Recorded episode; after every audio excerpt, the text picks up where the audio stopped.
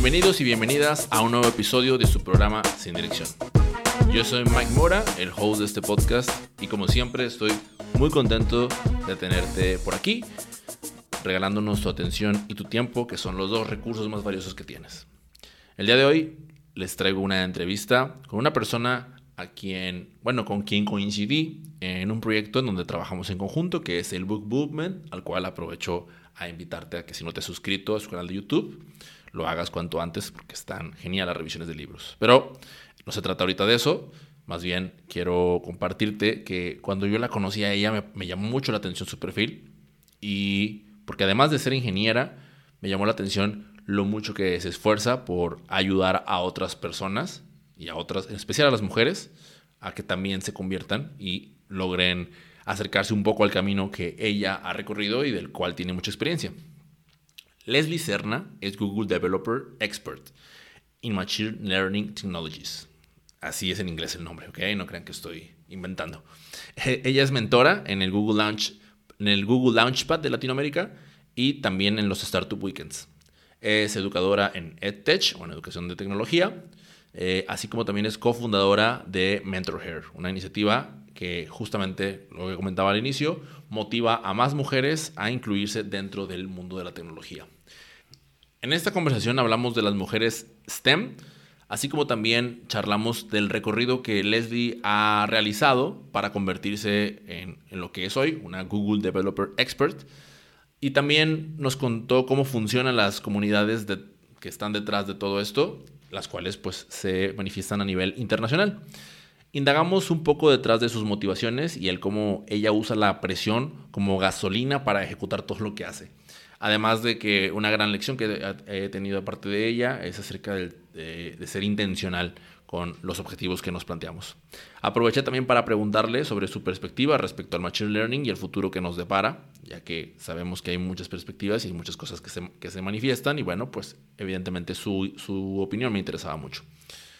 Eh, no, es importante recordarte que, para continuar la conversación siempre estaremos, siempre estoy en Instagram como arroba sin dirección.mx y bueno, a ella la encuentras como arroba leslisandra. Sin más preámbulo y para que ya entres en la conversación con ustedes, Leslie Serna.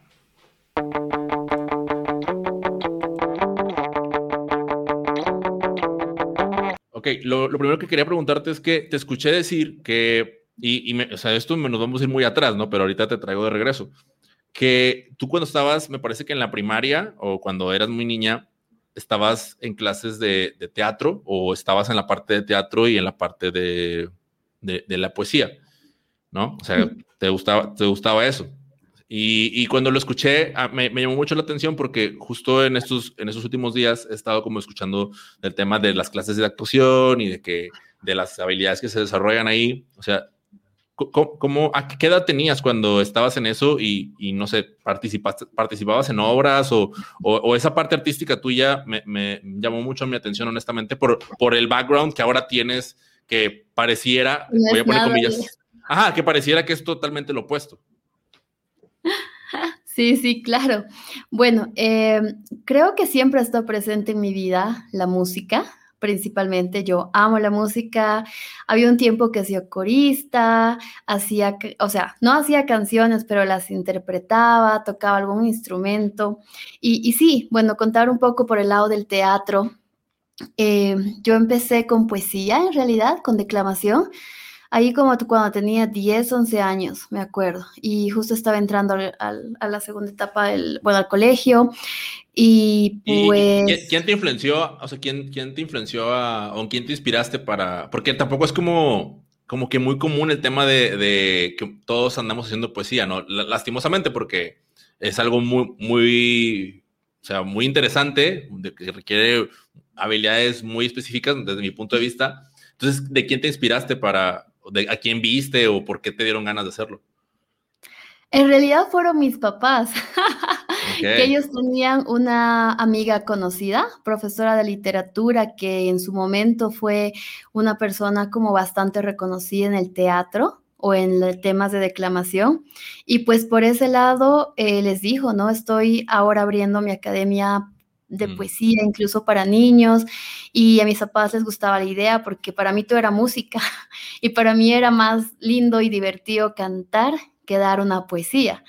Eh, pero al final me, me gustó empecé con poemas así de niños y, ya después eh, nos fuimos para una obra de teatro. Sí hacía presentaciones en público, me acuerdo cuando tenía 11, 12 años, algunas así bien representadas. Una de las cosas que más me gustó fue un, poema en quechua que había hecho. O sea, ahorita no me acuerdo, lo siento. Pero, ¿en quechua, ¿en quechua es, es un idioma? ¿Es una lengua? El quechua es un idioma eh, nativo en Bolivia, principalmente en la región de los valles. Mis abuelos hablan quechua, mis papás eh, un poco, o sea, sí se comunica. Yo no aprendí en casa, pero sí un poquito en el colegio y un poquito escuchando a mis abuelos. Entonces creo que, que es súper lindo tu idioma nativo expresado de otra forma. Y pues eh, eso es una, es una memoria muy linda que tengo, ¿no? El tema de desenvolverme y pues estar en un escenario con nervios y hacer la poesía yo solita. Y no sé, hemos debido tener en un periodo de tres años unas diez presentaciones y una obra de teatro. Entonces la obra de teatro era esta de Mi planta de naranja lima, que es de un autor brasilero, no sé si, si se conoce, creo que es como conocía en Latinoamérica o en mis épocas. Pero fue muy interesante porque yo era como una persona un poco más seria y me tocaba hacer el papel de una hermana súper cariñosa y amable y todo. Entonces fue una experiencia súper linda el tema de personificar a alguien. Y sí, me gustaba mucho el, este tema del teatro y como puedes ver eran mis años adolescentes, cuando estaba a punto de empezar la secundaria y ya la presión de qué vas a estudiar y qué vas a hacer con tu vida, ¿verdad? Y pues eh, siempre me ha gustado, como digo, el arte, la música y sí por un momento he pensado, no sé si ser artista o algo en específico, pero pues me cautivó más las matemáticas como una carrera de vida en la secundaria. Y, y me parece curioso ahorita porque, o sea, de, lo, de las de los videos que estuve viendo recientemente, o sea, de hecho hay un, hay una, hay un webinar que diste de aprender en, en, pandemia y mencionabas el tema de los lenguajes y, y bueno, pues lo cual hacía, mucha coherencia porque pues eres una persona que viajaba mucho, no dudo que pronto eso vaya a reactivarse, eh, pero entonces es, el tema de los lenguajes y, y, y la parte del quechua, o sea, que es como si, ahorita que te escuché, es como si, ok, no, no aprendí el quechua, pero estoy aprendiendo italiano, no sé, portugués, y, y, sobre todo que, que, estabas como en esta área de la comunicación, ¿no? O sea, por, por, y eso era lo que más me llamaba la atención, dice, ¿por qué si era, por qué si es tan amiguera, si es tan, eh, o sea, tan social, ¿por qué decidió trabajar con las máquinas, ¿no? O sea, ¿por qué decidió trabajar con las computadoras? O sea, ¿qué, qué fue lo que te, o sea, ¿cómo fue ese enamoramiento con las matemáticas, por ejemplo? Sí, claro, como te digo, incluso en paréntesis, cuando era niña hacía un programa de radio para contar historias bíblicas, entonces creo que era algo interesante. O sea, niña, digo, no sé, nueve, diez años casi al mismo, casi entrando al tiempo de la poesía, y hasta hice un programa de TV a esa edad, y tenía mi sector de los animales, porque yo quería ser veterinaria, y, y hacía entrevista a veterinarios y todo, pero yo creo que algo interesante ha sido... ¿Cómo, se llamaba? No, no, sé por qué tengo la impresión como que era algo del arca, el arca de TV o el arca de Noé y veterinarios dentro del arca o algo así, ¿no? veterinarios dentro del arca el programa de TV era, una, una era la televisión universitaria local en Sucre, en mi ciudad natal. Y era Tarde de Cachorros. ¡Ja! Ese era el nombre. Pero creo que toda esta vaina, o sea, me acuerdo pocos detalles logísticos, más yo entrevistando veterinarios. este, era un proyecto de unos chicos de comunicación social.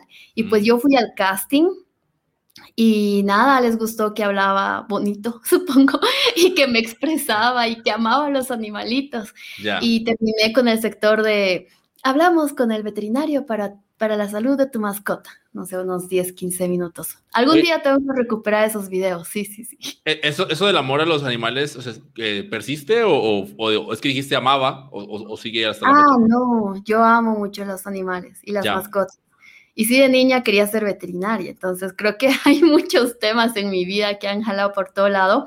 Pero volviendo a la pregunta, en secundaria pues ya con la idea de una universidad, con la idea de, hacer algo diferente, pues me acuerdo que, recién se escuchaba un poco lo que era Internet, recién algún pariente, o sea, ni siquiera en mi casa, tenía o estaba empezando a armar su computadora. Y, y creo que, que ese hecho de poder meterse a una puerta de conexión al mundo, donde sea que estés, es lo que me llamaba la atención. Y también que pues ya había decidido que quería ser buena para las matemáticas, o sea, en escuelita no me iba muy bien con matemáticas. Yo era mm. más de animalitos, biología y, y ciencias sociales, que también me fascina, pero tenía como este reto con las matemáticas, que pues ahora quiero que me vaya mejor y quiero aprender y quiero ver en qué aplicarlas. Entonces yo creo que ese ha sido un factor súper determinante de que ponerme esa meta y de poder empezar a llevarme bien con algo que antes no me iba bien. Y pues en arte como que ya no me iba tan bien, o en las clases de artes plásticas, pero creo que el hecho de como decía, pensar en matemáticas como un uso para la tecnología, empezar a comprender cómo funciona el Internet, porque me acuerdo que empezaron a abrirse poquitos cafés Internet y pues cuando mis papás me daban permiso me iba así una media hora, una hora a ver qué hay por ahí y buscar cosas y llevármelas en un disquete y, y ya.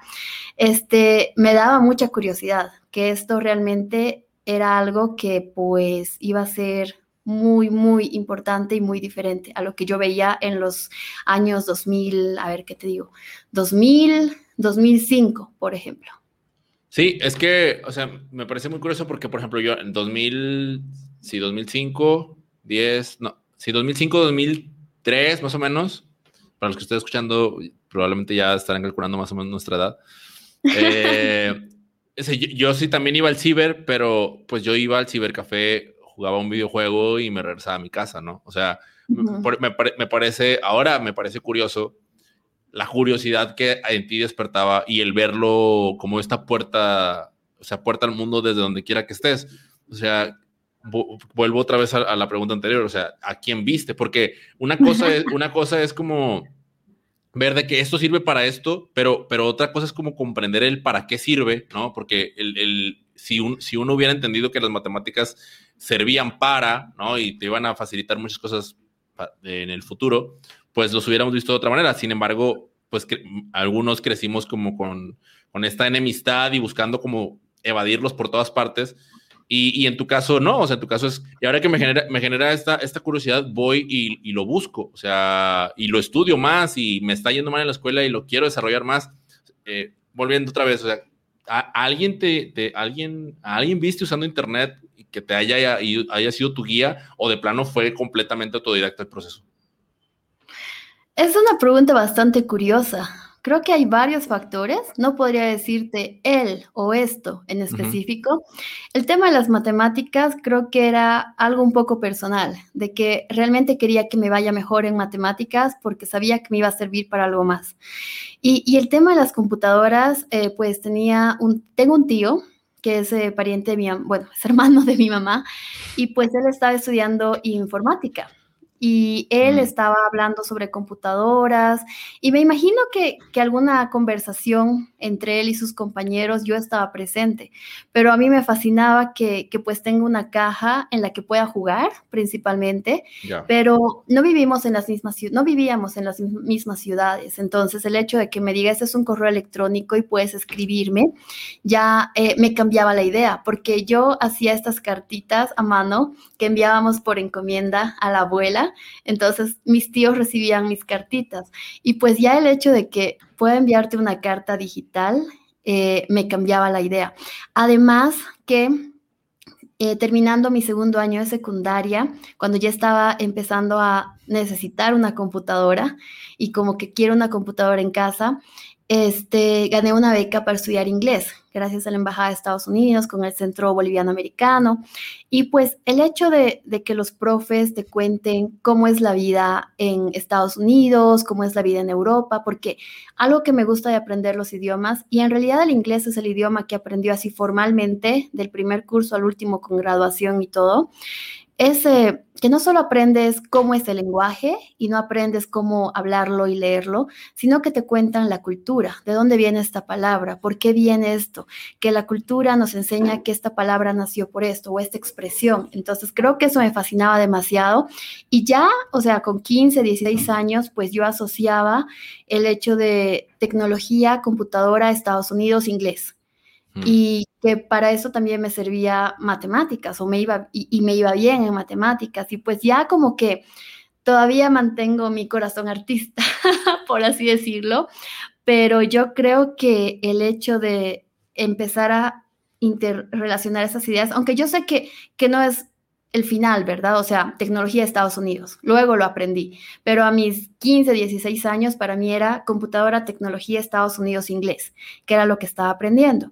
Porque justamente dos años después, cuando estoy terminando la secundaria, y gracias al estudio que estoy haciendo de inglés, pues eh, puedo participar de un programa que se llama Jóvenes Embajadores, que justamente era para los mejores alumnos del colegio, que sepan algo de inglés, así conversacional.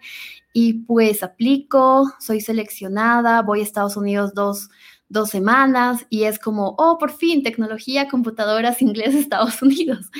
Y primero me doy cuenta que, que el inglés que yo sabía, que era como bueno para mi edad y, mi curso y mi profe, era todavía ineficiente, o sea, era todavía insuficiente, mejor dicho, para hablar con otros adolescentes, para hablar con otros nativos de, inglés. Este, me doy cuenta que la tecnología pues también está en otros lugares, no solo en Estados Unidos. Me cuentan sobre algunos lugares de Latinoamérica, que las computadoras, que las universidades con computadoras. Entonces ya empiezo a cambiar un poco mi percepción, cambia la idea. Y algo también que me gustó fue que Visitamos universidades, visitamos colegios, así como en las pelis donde tienen sus espacios para todo. Me fascinaron los espacios de mm, laboratorio de química, salas de computadoras y algo que sí me acuerdo bastante es, eh, no sé, tenía 16, 17 años, es el tema del mm, Museo de Aire y Espacio que es así como mi lugar favorito de, de, adolescente. Este lugar está en Estados Unidos, en Washington, D.C. Y el hecho de ver toda la historia, o sea, la historia relacionada a la tecnología necesaria para mandar el hombre a la luna, construir cohetes, hacer aviones y demás, para mí era como, ¡Ah! necesito estar en esto y quiero hacer esto.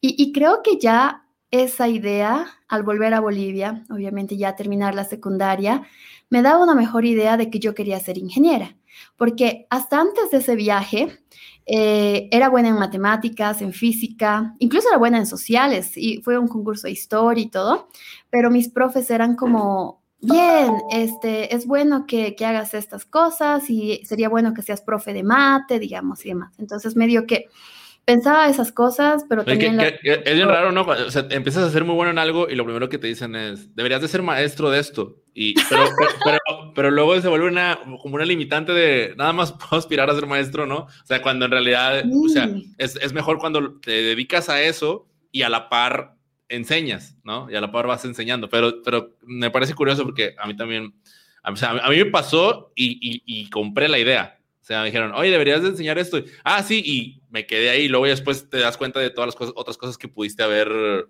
seguido eh, ejerciendo o haciendo con esa habilidad que habías aprendido. Exacto, porque a mí me gustaba mucho también el tema de la enseñanza y el hecho de ser buena en mate, en física, pues eh, yo tenía las tareas resueltas y, yo no era de dar tareas, era como, mm, ¿tienes dudas? ¿No hiciste? Te explico y haz tú. Entonces era como ya la forma de profe y, y la verdad, em, pensaba que sí quería ser ingeniero, o sea, todo lo que había visto y, y, también otra vez, ¿no? Ese momento de que sé inglés, pero no entiendo qué me están diciendo. era, era otro, otro reto que quería superar. Entonces... Pero, oye, pero ahí, por ejemplo, o sea, hace ratito, hace ratito que, que lo mencionaste, me salió la duda y lo dije, no, no lo voy a preguntar, pero mejor sí, porque lo volviste a decir. O sea, me parece muy curioso que digas, o sea, tú, te das cuenta de que no sabes el inglés suficiente, pero al mismo tiempo te estás dando cuenta de que sí entiendes. O sea, no era, ¿no crees que sería algo más como interno de no, que, no, querías atreverte a, a, decir mal las, mal las palabras? O, o sea, porque, o sea, se me hace raro, ¿no? Si dices, es que sí lo entiendo, pero no lo hablo. Entonces ahí creo que es algo más intrínseco de, ¿no? O, o, o qué fue. Ay, no, es que hay una historia bien chistosa. Yo te conté que, que yo obtuve la beca de la Embajada de Estados Unidos, Centro Boliviano Americano, y era una beca de un año para aprender inglés. Okay. Y sinceramente, o sea, yo tenía 15 cuando empecé, y yo me acordaba que a mis 12, 13 sufría porque no me iba bien en inglés, o sea, no, no me aplazaba, pero no me iba tan bien como yo quería. Entonces, era, tengo un año de estudio en ese instituto, que obviamente en ese momento no podía pagarlo. Tengo los libros y tengo las cosas, entonces es mi única oportunidad. Eso es lo que pensaba con 15 años. Es mi oportunidad de aprender inglés. Y, creo que todos los días estudiaba tanto que me iba bien. Y a diferencia de mucha gente que, igual en mis compañeros, yo lo podía hablar como lorito.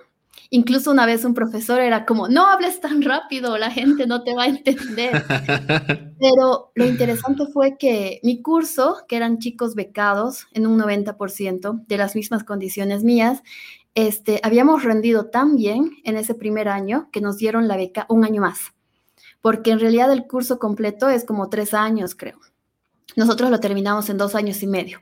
Entonces, yo sí era consciente que yo podía hablar entonces la gente me entendía, pero por ejemplo, este, estos comentarios, jergas y demás que decía la otra gente, yo era mm. como, no entiendo, o cuando hablaba muy rápido, y era como un sentimiento de que yo sé inglés, mis profes me entienden, pero ¿por qué esta gente no me está entendiendo? Y pues ya caigo en el tema del acento nativo, y, yo como hacía teatro tenía una R muy fuerte para pronunciar mm. las cosas que eso no existe en inglés. Entonces yo decía, sorry, y mis profes de inglés eran como, ¿what? que según yo funcionaba, pero no. Y, y, yo creo que, que, ese también fue un sentimiento de que realmente, realmente, esta es una herramienta que yo necesito para lo que quiera hacer más adelante. Y claro, surge alguien, no, ay, puede ser profe de inglés. Y yo era, hmm, podría ser un poco de dinero enseñando inglés, pero no era como el objetivo final. Lo que sí sabía era que sí quería ser ingeniera y hacer algo diferente y pues meterme en eso. Eh, y todavía era inconsciente de que no, o sea, de que había estos um, segregación, de que las mujeres, digamos, no son generalmente ingenieras. Creo que por ese lado yo he tenido bastante el apoyo de mis padres en el tema de que quiero estudiar ingeniería. Y al día siguiente, oh, mejor sigo siendo actriz. Mm, no, mejor ingeniera. Mis papás eran como, mm, deberías trabajar algo que, que en un futuro te lleve a más cosas y te haga dinero, sinceramente. Y, y, pues por ese lado pensaba mucho en la ingeniería. No sé, no, no sé por qué no tanto en ingeniería de sistemas, que es lo que se conoce algo relacionado a computer science, pero se puso de moda en mi ciudad, en Sucre, eh, esta carrera de ingeniería en telecomunicaciones, que eran los temas del futuro y, y comunicación satelital, comunicación móvil, cuando recién apenas estaba hablando también de los teléfonos Android. Que fue como, mm. fue como en el 2008, o sea, estoy suponiendo que fue como en el 2008, 2007, porque supongo que a esa edad, esa edad ibas a entrar a la universidad, igual que yo. Correcto, sí, sí, sí, yo terminé la U el 2007, exactamente. Entonces era como mucho boom de eso y, y buscaba gente, o sea, creo que en ese lado siempre he sido un poco curiosa y atrevida de preguntar directamente a las personas y pues me acuerdo... Eh, Oye, pero te, va a pasar, es que te, dije que te, que te, iba a preguntar eso desde antes, de que, o sea, tú dices, quiero ser ingeniera y bueno, pues, eh, pues obviamente la, la, vida te muestra, dice, pues ingeniera en telecomunicaciones, pero, ah, pero regresando un poquito antes, ¿por qué, qué, qué te hizo sentirte tan, tan segura de, de Maya, lo escuché en otra entrevista y me llamó mucho la atención. O sea, quiero ser ingeniera, pero no sé de qué. O sea, entonces, ¿por qué, entonces, ¿por qué quieres ser ingeniera? O sea, ¿qué fue, ¿cuál fue tu motivación para, para decidirte por algo que no sabías muy bien incluso cómo funcionaba? Porque creo que, por un lado, las matemáticas, el hecho de, de ser buena en matemáticas, pues llevarlo un poquito más allá, a solo enseñar, por ejemplo, matemáticas, aunque para mí un reto siempre ha sido, por ejemplo, estudiar matemáticas como carrera o profesor, que aún, no sé, algún día lo haré, pero el tema de poder aplicarlo a algo más, y, acordate que pensaba mucho en tema de computadoras, me imagino que ha sido alguna pregunta a alguien sobre cómo yo podría trabajar con estas cosas de tecnología y alguien me dio a responder, tienes que ser ingeniero. Entonces yo era, ah, necesito ser ingeniera. yo need to be an engineer. Y era, oh, ya, sí, necesito ser ingeniera. Pero sí sabía que no quería ser ingeniera civil, por ejemplo. Hacer puentes y esas cosas. Ya. Entonces, mi interés de ingeniería era más al tema de relacionar ingeniería con ingenio y computadoras. Entonces, por eso digo, conocí a gente que estaba haciendo sistemas, por ejemplo, que es lo que es computer science, relacionado a computer science, pero como se puso tan de moda hablar de telecomunicaciones y como digo, no era el año que recién se estaba promocionando 3G y no sé qué cosas y que los celulares, entonces me llamó mucho la atención, además el tema de trabajar con sistemas satelitales, por ejemplo. Y ya fue, ah, ya, yo quiero estudiar telecomunicaciones. Y, bueno, y ahora, ya que tomaste la decisión, entras, hay una conversación que tienes con, con África, eh, que, también es mexicana, y, y, empieza como a relatar un poquito de la parte, ¿cómo se dice? O sea, de que cuando entras en una ingeniería, y también lo dijiste hace ratito, de que tus papás... Ah, el tema de las mujeres y los hombres. Ajá, o sea, cuando, me imagino que en el momento en el que llegas, ¿tú ya sabías que te iba a tocar con puros hombres? no. ¿No? Y también acá es bien gracioso porque yo estaba en un colegio de puras mujeres. Mm. Entonces éramos puras niñas y yo voy a un tipo prefacultativo, creo, sí. Ah, y éramos cinco chicas y 40 varones. Y o sea, al principio era como, qué extraño, pero, pero bueno. Y, pues eh, para estudiar la carrera yo conseguí una beca completa en una universidad privada y eso hace que yo me mude a otra ciudad en Bolivia, en Cochabamba, donde tenía mis abuelitos, entonces ya tampoco estaba sola por completo. Eh, pero siento que las primeras materias, que es básicamente matemáticas, física para ingenierías, no sentía mucha esta diferencia. ¿Por qué? Porque eran todas las ingenierías, ¿no? Industrial, civil, telecom, sistemas. Entonces, no puedo decir que éramos pocas chicas con respecto a esas clases. Pero cuando ya me tocaban las, materias súper técnicas y solo telecom, ahí sí me daba cuenta, porque éramos dos chicas en un grupo de 20 o en un grupo de 30 a veces. Y por un lado me sentía rara, así como que, ¿por qué no hay más gente o más chicas? Pero por otro, siento que no le daba mucha importancia, mm. porque yo estaba con una beca, entonces mi interés era obviamente mantener la beca, graduarme y, a la par empecé a hacer unos trabajos voluntarios porque pues era cosas que me gustaban, ¿no? Eh, la gente.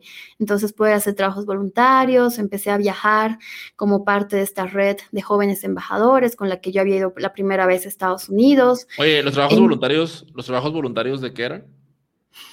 Estaba eh, con, esta, con este viaje que hice el 2007 a Estados Unidos, pues eh, era una organización con Departamento de Estados Unidos en Bolivia, una ONG que se llama Partners of the Americas, que ellos básicamente tienen diferentes capítulos en toda Latinoamérica y justo había un capítulo en Cochabamba, la ciudad donde yo me había mudado recién para la universidad.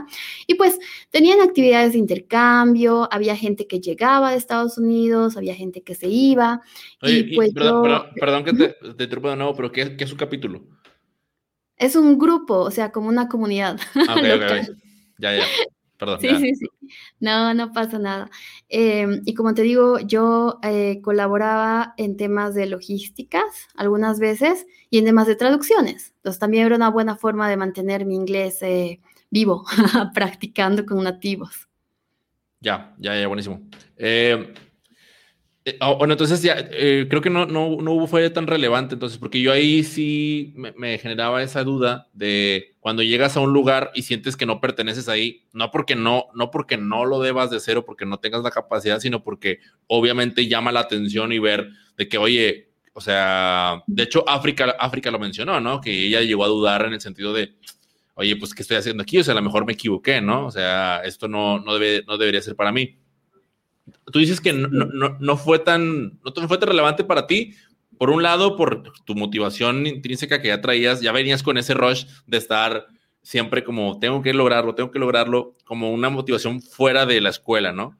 Y además lo combinas con actividades extra que, por así decirlo, pues es como de, nada, pues no importa, o sea, van a la par, ¿no? O sea, si sigo haciendo esto, pero esto no es, no es tan importante. Sin embargo, eh, años después, y no sé si me estoy saltando, igual ahorita tú me, tú me corriges, o sea, años después em, empiezas como, como a impulsar esta parte, o sea, algo que parecía no ser tan importante, ahora tú te conviertes en alguien que busca impulsar el hecho de, chicas, anímense más a, estar en, estas, en, esta, en estos temas, ¿no? Que, pues están dominados por hombres, entonces, pero están dominados por hombres porque, pues no sé, por falta de información o por estereotipos, estigmas, lo que sea, y ahora como estás empujando hacia eso. O sea, me, llama la atención esa, pareciera como que hubiese, habido un switch o un cambio de mentalidad interno, o sea, ¿qué, fue lo que, qué fue lo que lo cambió?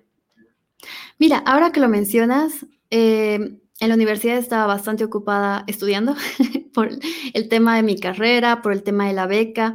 Y siento que por un lado sí tenía el respeto de mis compañeros porque era como la más aplicada del curso. Entonces no habían como comentarios extras y los profesores siempre han sido bastante respetuosos.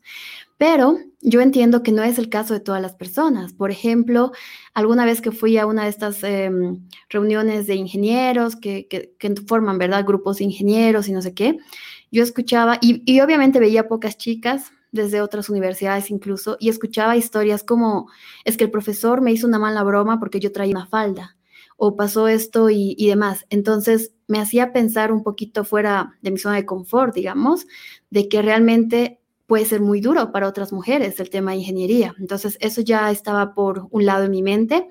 Por otro, eh, yo creo que algo que ha sido muy determinante en este tema también ha sido cuando empiezo a trabajar que pues eh, conozco mi equipo, empiezo a trabajar como ingeniero de software en telecomunicaciones, em, tengo algunas reuniones con la gente de marketing para los productos y demás cosas que nosotros desarrollábamos y, empiezo a ver que, pues todo este liderazgo desde tecnología es más, más de varones, que, que los eh, leads, digamos, son más chicos. Y además que empiezo a asistir a las comunidades en tecnología como un GDG, un Google Developer Group, que eran como nuevitas, y pues también que habían más chicos los que hablaban y los que preparaban. Al principio igual era como raro, porque vas, digamos, a un evento que no sabes realmente qué es ni qué esperar y hay solo chicos, y es como ese instinto femenino de, hmm, aguas, ojo con esto, tengo que irme cerca de la puerta, pero entendía desde otro contexto, digamos, de que realmente no estoy aquí mirando a las chicas, sino estoy como compartiendo con la gente en general. Entonces creo que eso ha sido algo muy bueno que me ha motivado en realidad. Por un lado, el tema de que sí debería haber más chicas, obviamente, para esto. Y el tema del liderazgo. Una mujer puede ser líder en temas de tecnología también. Y pues como te digo, era bastante curiosa y muy preguntona. Entonces, Creo que, en ese momento que ya tenía internet casi 24 horas 7, 24 horas 7 días a la semana, pues empecé a buscar información. Encontré, por ejemplo, buenos modelos a seguir, que eran chicas que estaban terminando la carrera, que pues hacían, no sé, un curso para enseñar a programar a más gente, principalmente a niños, y empezaban a hablar mucho de esta gender gap, de lo que es el tema de por qué faltan mujeres en tecnología. Y pues en, todo ese, en todos esos pensamientos estoy buscando una beca de maestría. Me voy, me, fui dos años y algo a Bélgica, hice mi maestría ya en ciencias de computación, ingeniería, y pues casi la misma historia, o sea, somos tres chicas en un grupo de 20. Y ahí sí sentía como que eso está raro. y empiezan a hablar mucho sobre temas de es que tiene, es que son pocas chicas en ciencias, es que son pocas chicas en tecnología. Estuve un año, más o menos, menos, asistiendo a un par de conferencias y yo ya estaba convencida, ya empezaba a relacionar, ¿verdad? Con mi pregrado, las reuniones con ingenierías, este, el trabajo. Pero por un lado sentía que era también mucho bla bla, en que es awareness, Y yo era, sí, sí, ya estoy concientizada que este es un problema. Entonces quería ver algo más allá. Y justo antes de volver a Bolivia, pues yo eh, conozco una persona muy, muy buena, muy especial también, eh, una amiga eh, que es arquitecta, es de Filipinas y pues estaba en Bruselas con, con, su esposo, un tema familiar, y ella empieza a desarrollar un proyecto para realmente eh, concretizar, digamos, algo de que, unas, de que mujeres que estén trabajando en Bélgica, en Bruselas, eh, puedan capacitarse con temas de tecnología y aplicar habilidades que ellos, que ellas han aprendido en cualquier trabajo que hayan tenido antes y poder llevar esto al campo de ingeniería, oh, perdón, tecnología. Por ejemplo, eh, planificación, organización de temas, que pues son habilidades que un ingeniero necesita así al final del día. Puede ser que yo pueda hacerte todo un enlace satelital y todos los detalles, pero si yo no lo pongo en un informe, este, no, no, nadie se entera. Si yo no lo hago en una diapositiva y, y, puedo explicar a mi jefe y al dueño y al gerente de marketing, digamos, o al este o al otro, este, no, no se hace realidad. Y, y ahí también me choca un poco con el tema de los soft skills. Y creo que ahí vuelve un poco mi tema artista, de que yo sabía comunicar cosas porque yo hacía teatro. Entonces, por ese lado, me empieza a ir mejor en las exposiciones. Entonces, yo tengo este producto de software que hemos desarrollado y tiene estas cosas.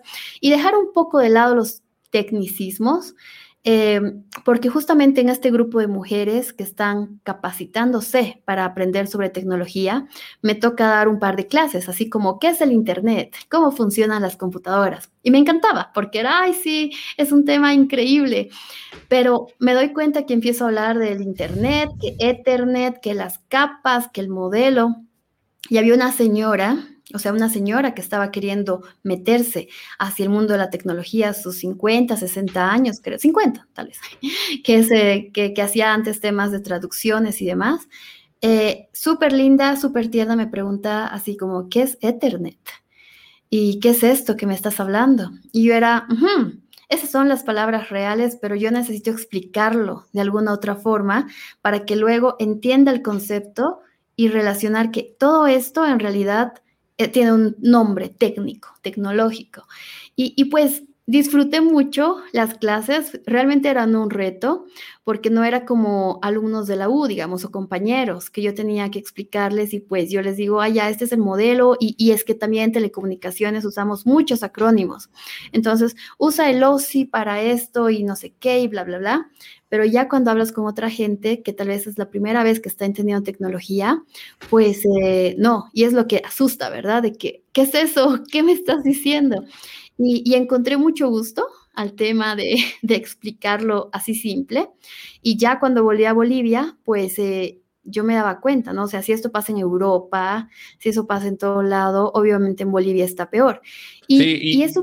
Pero, pero ahí creo que, creo que fue como algo muy raro. Bueno, y de hecho tú lo dijiste, no, te pareció muy raro porque lo que podrías pensar de, no, es que esto es, esto es así y faltan mujeres en el grupo, pero porque pues es Bolivia, en Latinoamérica, el machismo. Y luego te vas al otro lado del continente y luego dices, ¿qué pasa? O sea, no es no es exclusivo nada más de Latinoamérica o de México o, de, o del país desde allá, sino es algo generalizado.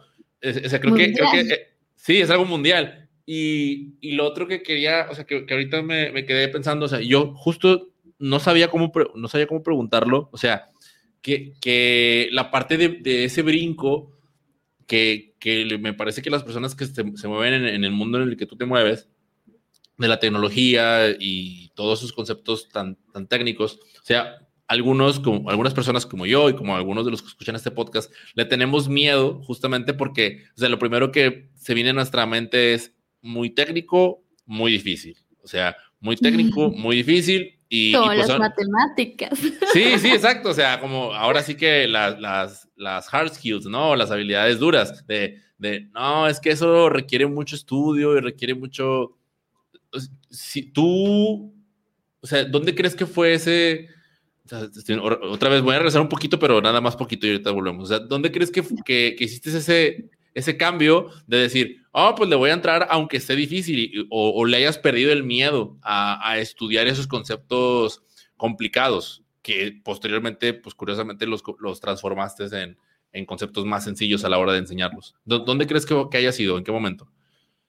Yo creo que ha sido en la universidad, cuando no entendía programación, cuando tenía miedo a los circuitos electrónicos y, y la presión tal vez, creo que por un lado una presión y una motivación. La presión de la beca, porque mira, en el primer año ya estaba llevando temas de programación y temas relacionados a circuitos, porque era parte de mi carrera con la electrónica.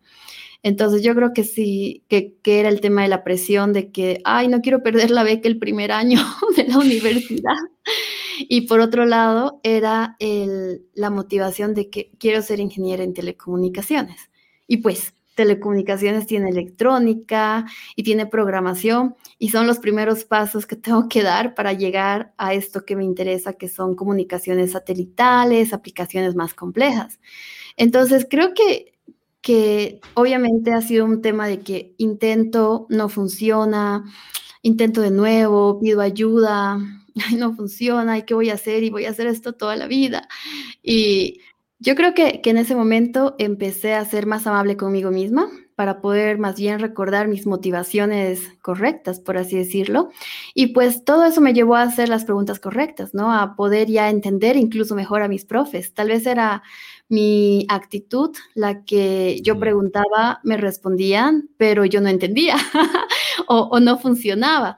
Y ya cuando tenía una mejor actitud, principalmente conmigo misma, pues es que ya me funcionaban mejor las cosas, funcionaban mis circuitos sin quemarse, podía programar y tener respuestas, entonces... está, está en cañón, está en cañón porque, ¿sabes? O sea, regularmente cuando, cuando no entiendes algo, o sea, lo primero que haces es que te molestas y, piensas, o sea, soy un inútil, ¿no? Bueno, en mi caso es así como, hombre, soy inútil, no, ¿cómo no voy a entender, cómo no voy a entender el machine learning? O sea, debería aprenderlo ya, todo, ya todo el mundo empieza a saberlo.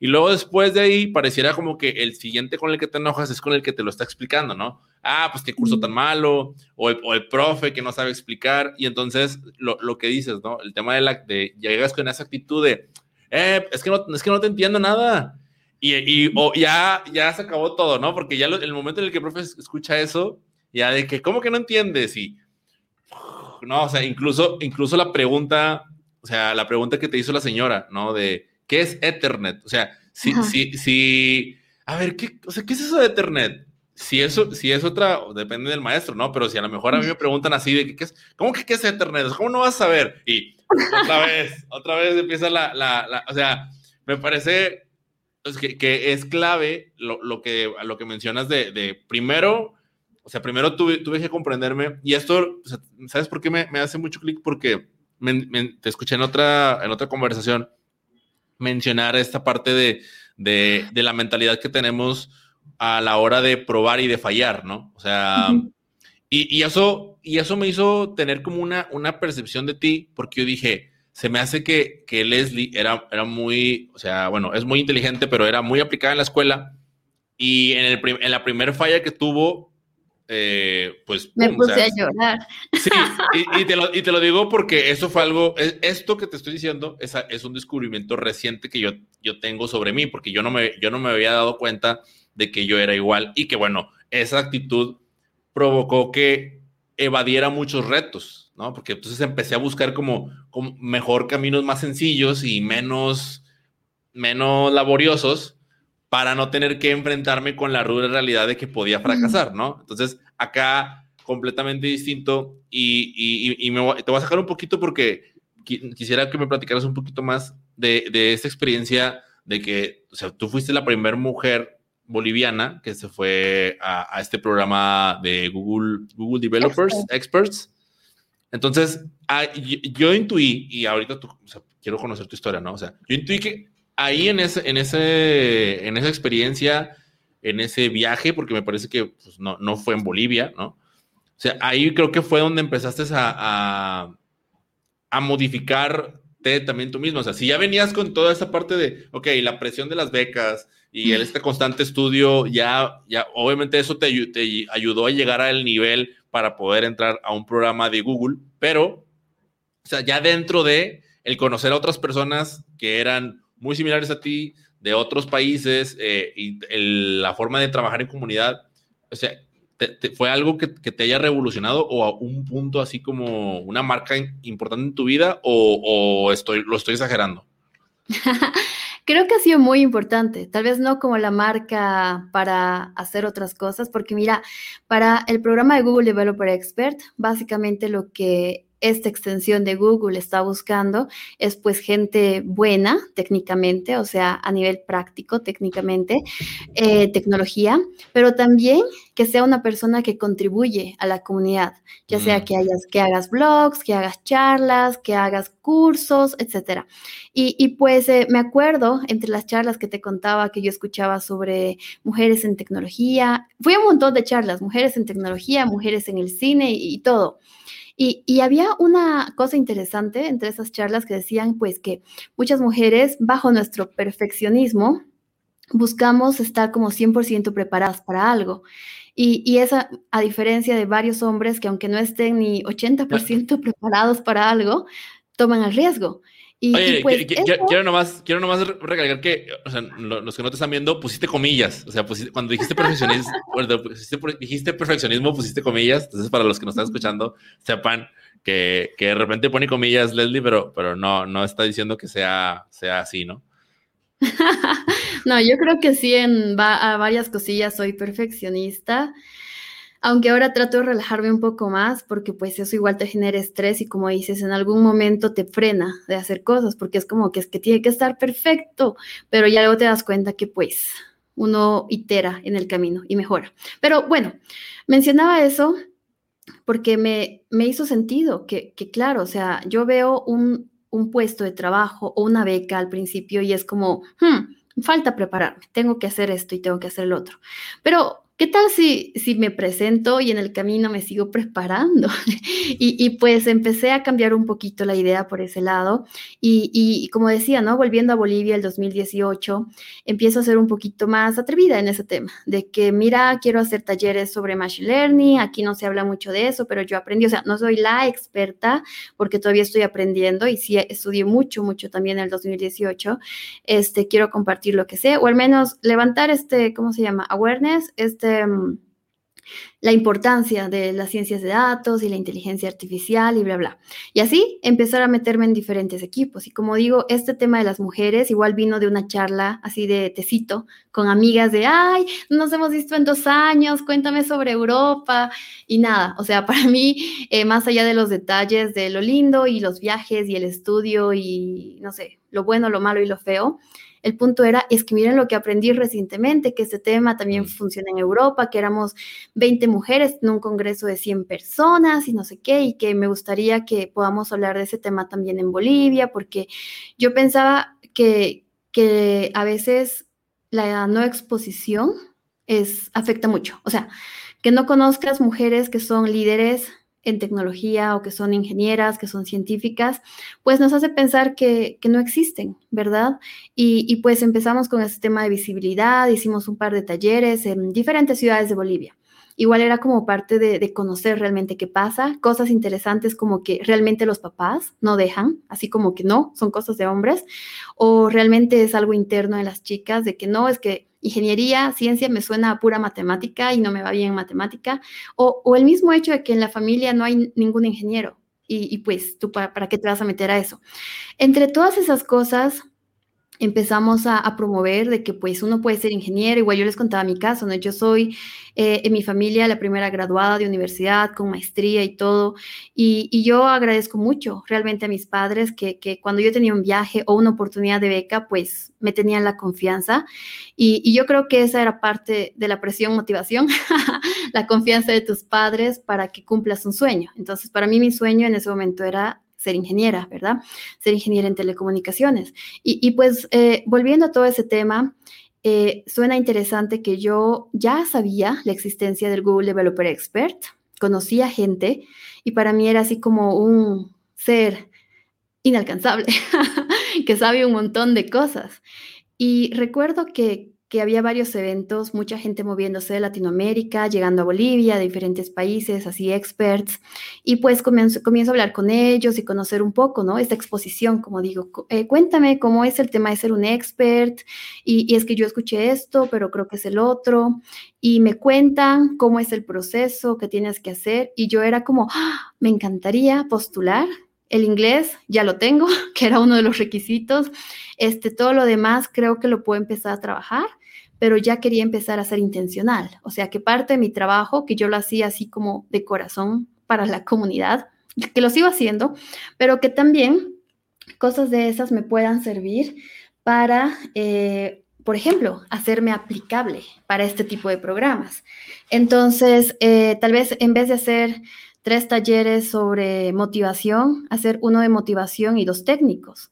Mm. Eh, porque al final me di cuenta y sinceramente, yo me he motivado más en un taller donde una chica me ha explicado cómo hacer redes neuronales artificiales que en un taller donde una chica me cuenta cómo cómo ha conseguido becas para todos sus estudios en Estados Unidos.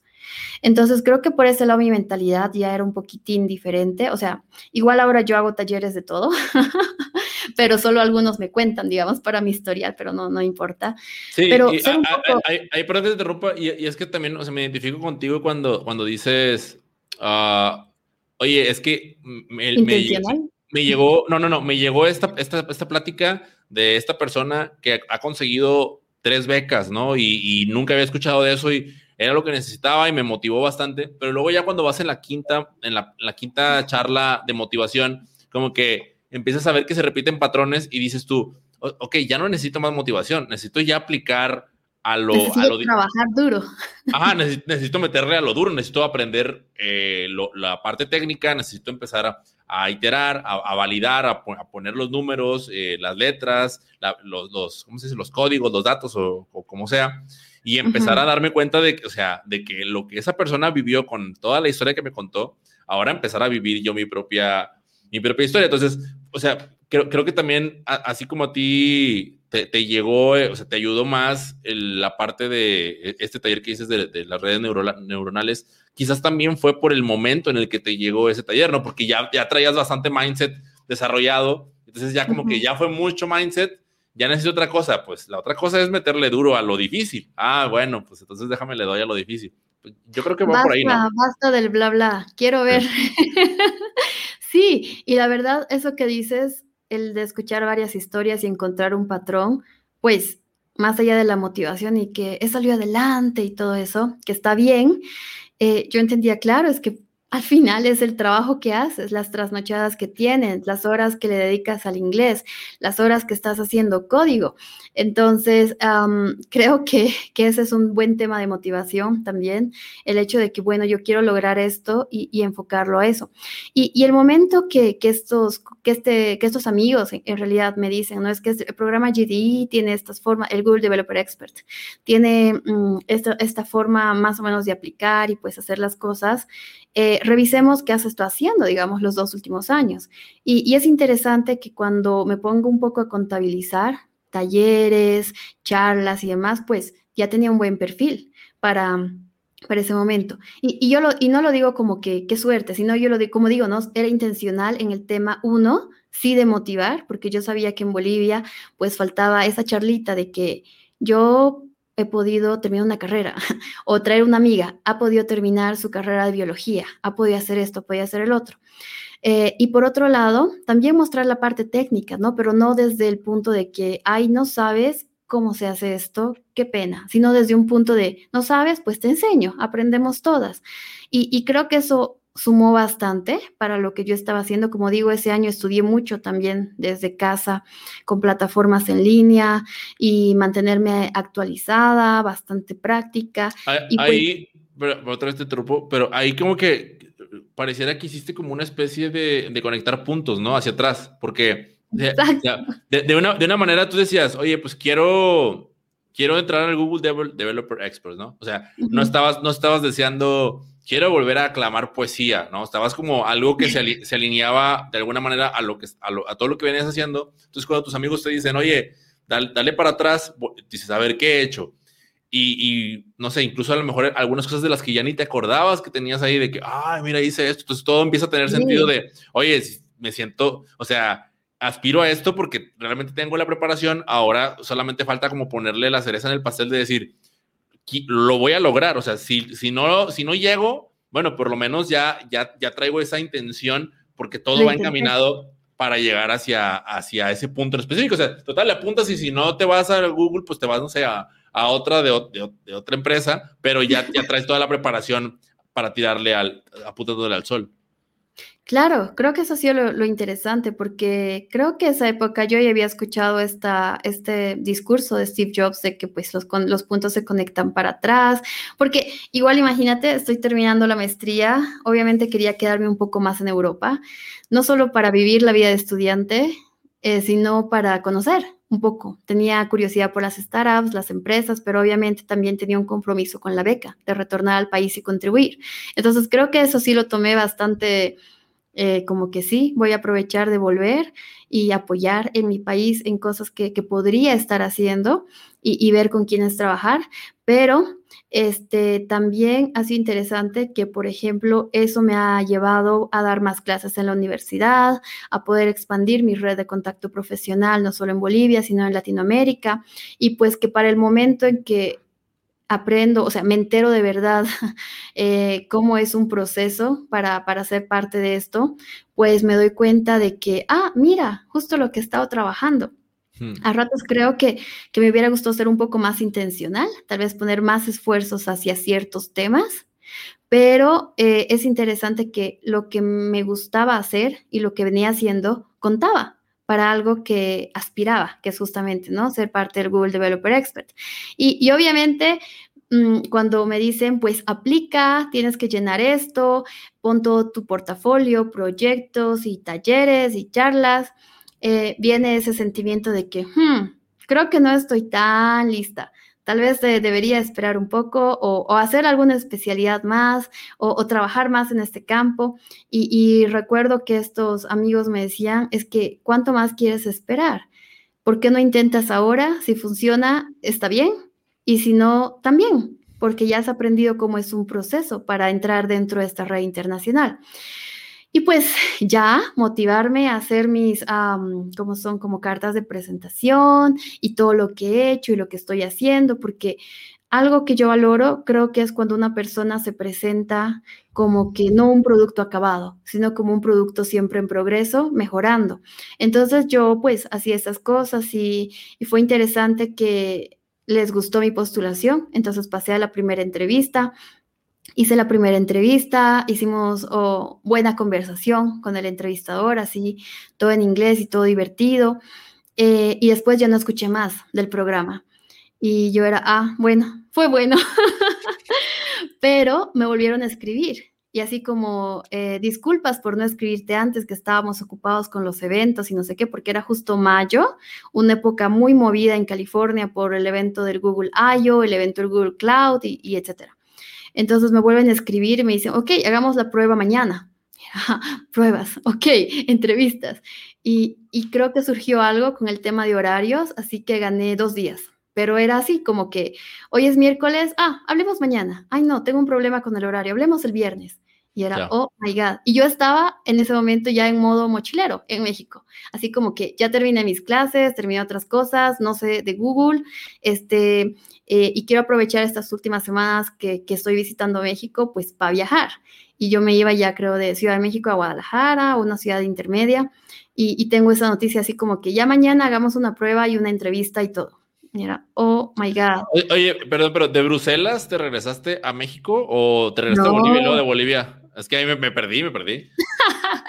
de Bruselas eh, retorné a Bolivia, o sea, como volver al país, el 2018. Ese año estuve bastante metida en educación, o sea, en educarme, en educar a otros, en el tema de capacitación. Y viajé, eh, sí, a Colombia, Estados Unidos, principalmente a conferencias, porque mira, cuando ya fui más intencional y buscar realmente cómo es el tema de mujeres en tecnología en Latinoamérica, encontré este Latinity, que es la conferencia anual de mujeres latinas en tecnología, que ese año fue en Colombia. Este, encontré el Grace Hopper, que ya lo conocía, que es una conferencia, pero ahora era como intencional, de que quiero saber más de esta conferencia y quiero ir. Entonces sí encontré la forma de ir. Y pues el año siguiente 2019 es cuando voy a México con un proyecto de Platzi y también me quedo haciendo un curso de DevF y era como que pues ahorita no tengo la urgencia de volver a Bolivia hasta el próximo semestre. A ver, a ver, espera, pausa, pausa, pausa, pausa. Que ponerte pausa porque, a ver, ya, llegaste a Platzi, ya, ya, de repente ya estás en Platzi, ni siquiera, todavía no llegabas a Google Developer Expert cuando... Todavía no. Pero, o sea, es que ahorita estoy así como que no me la te pasas de lanza porque. O sea, por. por mezclar todo otra vez. No, no, no, no, no. O sea, sino por la, por la forma en que, en que terminó haciendo sentido la. Lo... Mira, yo te estoy escuchando y, hemos estado escuchando cómo, o sea, cómo te has preparado o cómo, o cómo fue. fuimos enlazando de alguna manera los puntos de atrás hacia adelante, ¿no? Pero, pero de repente llegamos al, a. O sea, te, te hago la pregunta de, de Google Developer, Developer Expert y me dices, pues no, no, no, no fue tan así, ¿no? Pero lo que sí creo así ahora, e, o al menos para mí, que lo que está significando más para mí, yo no sé, no sé para el que está escuchando esto, es la parte de que de repente la palabra intención toma, o sea, toma un, una, un alto revuelo y y, lo que te decía hace rato, oye, pues no terminas en Google Developer Expert, pero terminaste en Platzi, ¿no? Y luego después terminaste también en Google Developer Expert, o sea, porque como ya estabas apuntándoles, o ya, ya todo, todas sus acciones ya tenían un, eh, número uno, sí, va, voy a postular. Y número dos, pues, o sea, pues hagámoslo como que, como, como que ya soy, ¿no? Entonces todo va para allá, todo toda mi energía va para allá, toda mi atención va para allá y invariablemente pues lo, lo terminaste haciendo. Pero, pero bueno, eso, eso fue como del... la razón por la que te detuve es porque, o sea, ¿cómo fue que viste, o sea, cómo fue que terminaste en Platzi? O sea, suena muy accidental y suena tan así como que, sí, pues di un curso y es de que, a ver, espérate. di un curso en Platzi. Sí, espérate, espérate, o sea, ¿cuántas personas conoces? Ajá, es como, a ver, para llegar allá, obviamente ah, ya... Eso, es antes del GDE y lo interesante es que para el Google Expert todo eso contaba. Ah, es que hizo un curso en una plataforma de Latinoamérica. Ah, es que era mentora con esto y era como que, qué buen perfil. Venga a la entrevista. Y era, oh, cool. ya. Bueno, pues, han sido años muy intensos. Sí, no, totalmente. O sea, por eso yo te dije que cuando te escuché, o sea, cuando te hacen la entrevista y te dicen, no, te puedes presentar, no sé, bueno, yo por eso, por eso ahorita antes de empezar te dije, no te presentes, yo te presento fuera, porque, o sea, realmente han sido un montón de cosas, o sea, ha sido, realmente has hecho muchas cosas y, o sea, obviamente a lo largo del tiempo, pero, pero pareciera que del 2017 o 2018 para acá, o sea, has estado haciendo y no has parado, ¿no? O sea, una tras otra, una tras otra, una tras otra, una tras otra. sí, verdad. Y, hace ratito que estaba viendo, antes de empezar la entrevista, estaba viendo que estabas haciendo, que haces course review, o sea, como revisión de cursos, de como recomiendas ah, en, los, en tu canal de YouTube. Y también haces, o sea, antes de, estar con nosotros en el Book Movement, ya como parte del equipo, hacías tus propias revisiones de libros, o sea, de forma individual. Entonces yo dije, ¿a qué horas, o sea, a qué horas hace esto? ¿No? O sea, ¿a, qué horas, a qué horas empieza ella a hacer todo esto, pero bueno, no, no, no quiero aventarme por el lado de hábitos y por el lado de desarrollo, más bien me quiero enfocar ahorita en, en cómo, cómo sucedió, cómo se dio lo de Platzi, este, y luego ya llega, y luego ya llegamos a, Google. A ver, entonces, cuéntame lo de Platzi, por favor. Escribir un tweet. Hola Freddy, hola Tifis, quiero conocer Platzi. Ok. ¿Y ya? Quiero conocer Platzi. No, no, no. Quieres conocer toda la historia. A ver, te digo, soy intencional en realmente conocer qué onda con las mujeres en tecnología en Latinoamérica. Ya. Y así llegó a Latinity, en Colombia, en Bogotá, en agosto del 2018. Ok. Y yo, yo, o sea, yo amo Colombia y mucho Medellín. Un abrazo para la gente de Colombia. oye, hasta cambiaste, cambiaste el tono de voz, de repente ya, ya, ya Colombia. colombiana. Colombiana Pero, como te digo, yo soy muy curiosa y quiero aprovechar que puedo conocer allá. O sea, yo también, o sea, me, me, encanta viajar y tengo muchas fotos de viajes, así como todo nice. Pero también me gusta, como digo, ser intencional. ¿Qué hay en esta ciudad en tecnología? Mm. Y yo estuve tres días en Bogotá porque eran dos días de conferencia y el otro día era como entre los viajes. Perfecto, que puedo ir. Eh, el mismo evento de Latinity nos, nos hizo un tipo, una tipo recepción de bienvenida en Microsoft, en la oficina de Microsoft de Bogotá. Nada, pues yo fui a conocer a la gente, qué hacen, qué hace Microsoft para Bogotá, para Latinoamérica. Y en eso también pienso en Platzi. O sea, sinceramente yo no había usado Platzi antes. Como digo, estudio mucho en línea, pero estudio en Coursera, en Udacity, porque pues todo lo que yo aprendo en inteligencia artificial y cosas está en inglés, está en otras plataformas, está, no sé, con cursos de Stanford. Entonces yo mucho en español no, no hago, no hacía, no hago cursos. Entonces, sí sabía que Platzi existía, sí sabía que era colombiano, y como te digo, yo vi que Diana de, de Platzi, pues ella estaba también de conferencista en este evento, Latinity. Y nada, pues yo digo, ay, yo quiero conocer Platzi, ¿puedo ir a visitar su oficina, por favor? Me dicen, claro, ¿qué día puedes venir? Ay, es que yo me voy a pasear por Colombia y vuelvo a, Bogotá. Entonces, o sea, parece súper random, pero, pero no, no, no hay que perder miedo a preguntar, ¿no?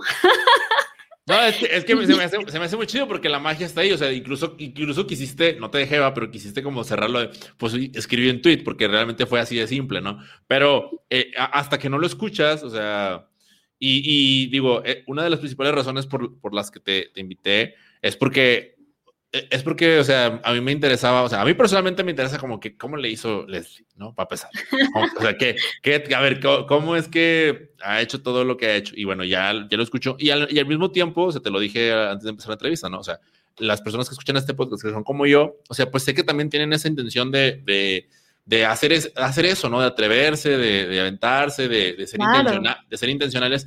Y, y al mismo tiempo, la gente que te conoce a ti y que está escuchando ahorita el programa, pues es de que, ah, con que sí, o sea, con razón, con razón publicas todo eso, ¿no? O sea, como ya entienden también la, esa, esa otra parte de, de, cosas que parecen no tener tanta importancia, pero que realmente lo son, porque literalmente hacen la diferencia. Sí, y la verdad, yo tenía la intención de conocer la oficina porque yo venía con la idea de que cómo es una oficina de Google, digamos, en Latinoamérica, cómo es una, o sea, puede sonar súper simple, pero, sí, sí, de verdad, pero, pero es divertido cuando tú conoces también la gente que trabaja en ese lugar. O sea, sin, sí, y, y, creo que en, ese, en todo eso siempre he sido sincera en el tema de que mi intención es conocer tu oficina y qué haces. O sea, y principalmente porque son oficinas de empresas de tecnología grande en Latinoamérica. O sea, tú haces esto solo para Colombia o hay alguna forma de hacer algún proyecto también con Bolivia. O sea, ya mi mente iba a 100 por hora.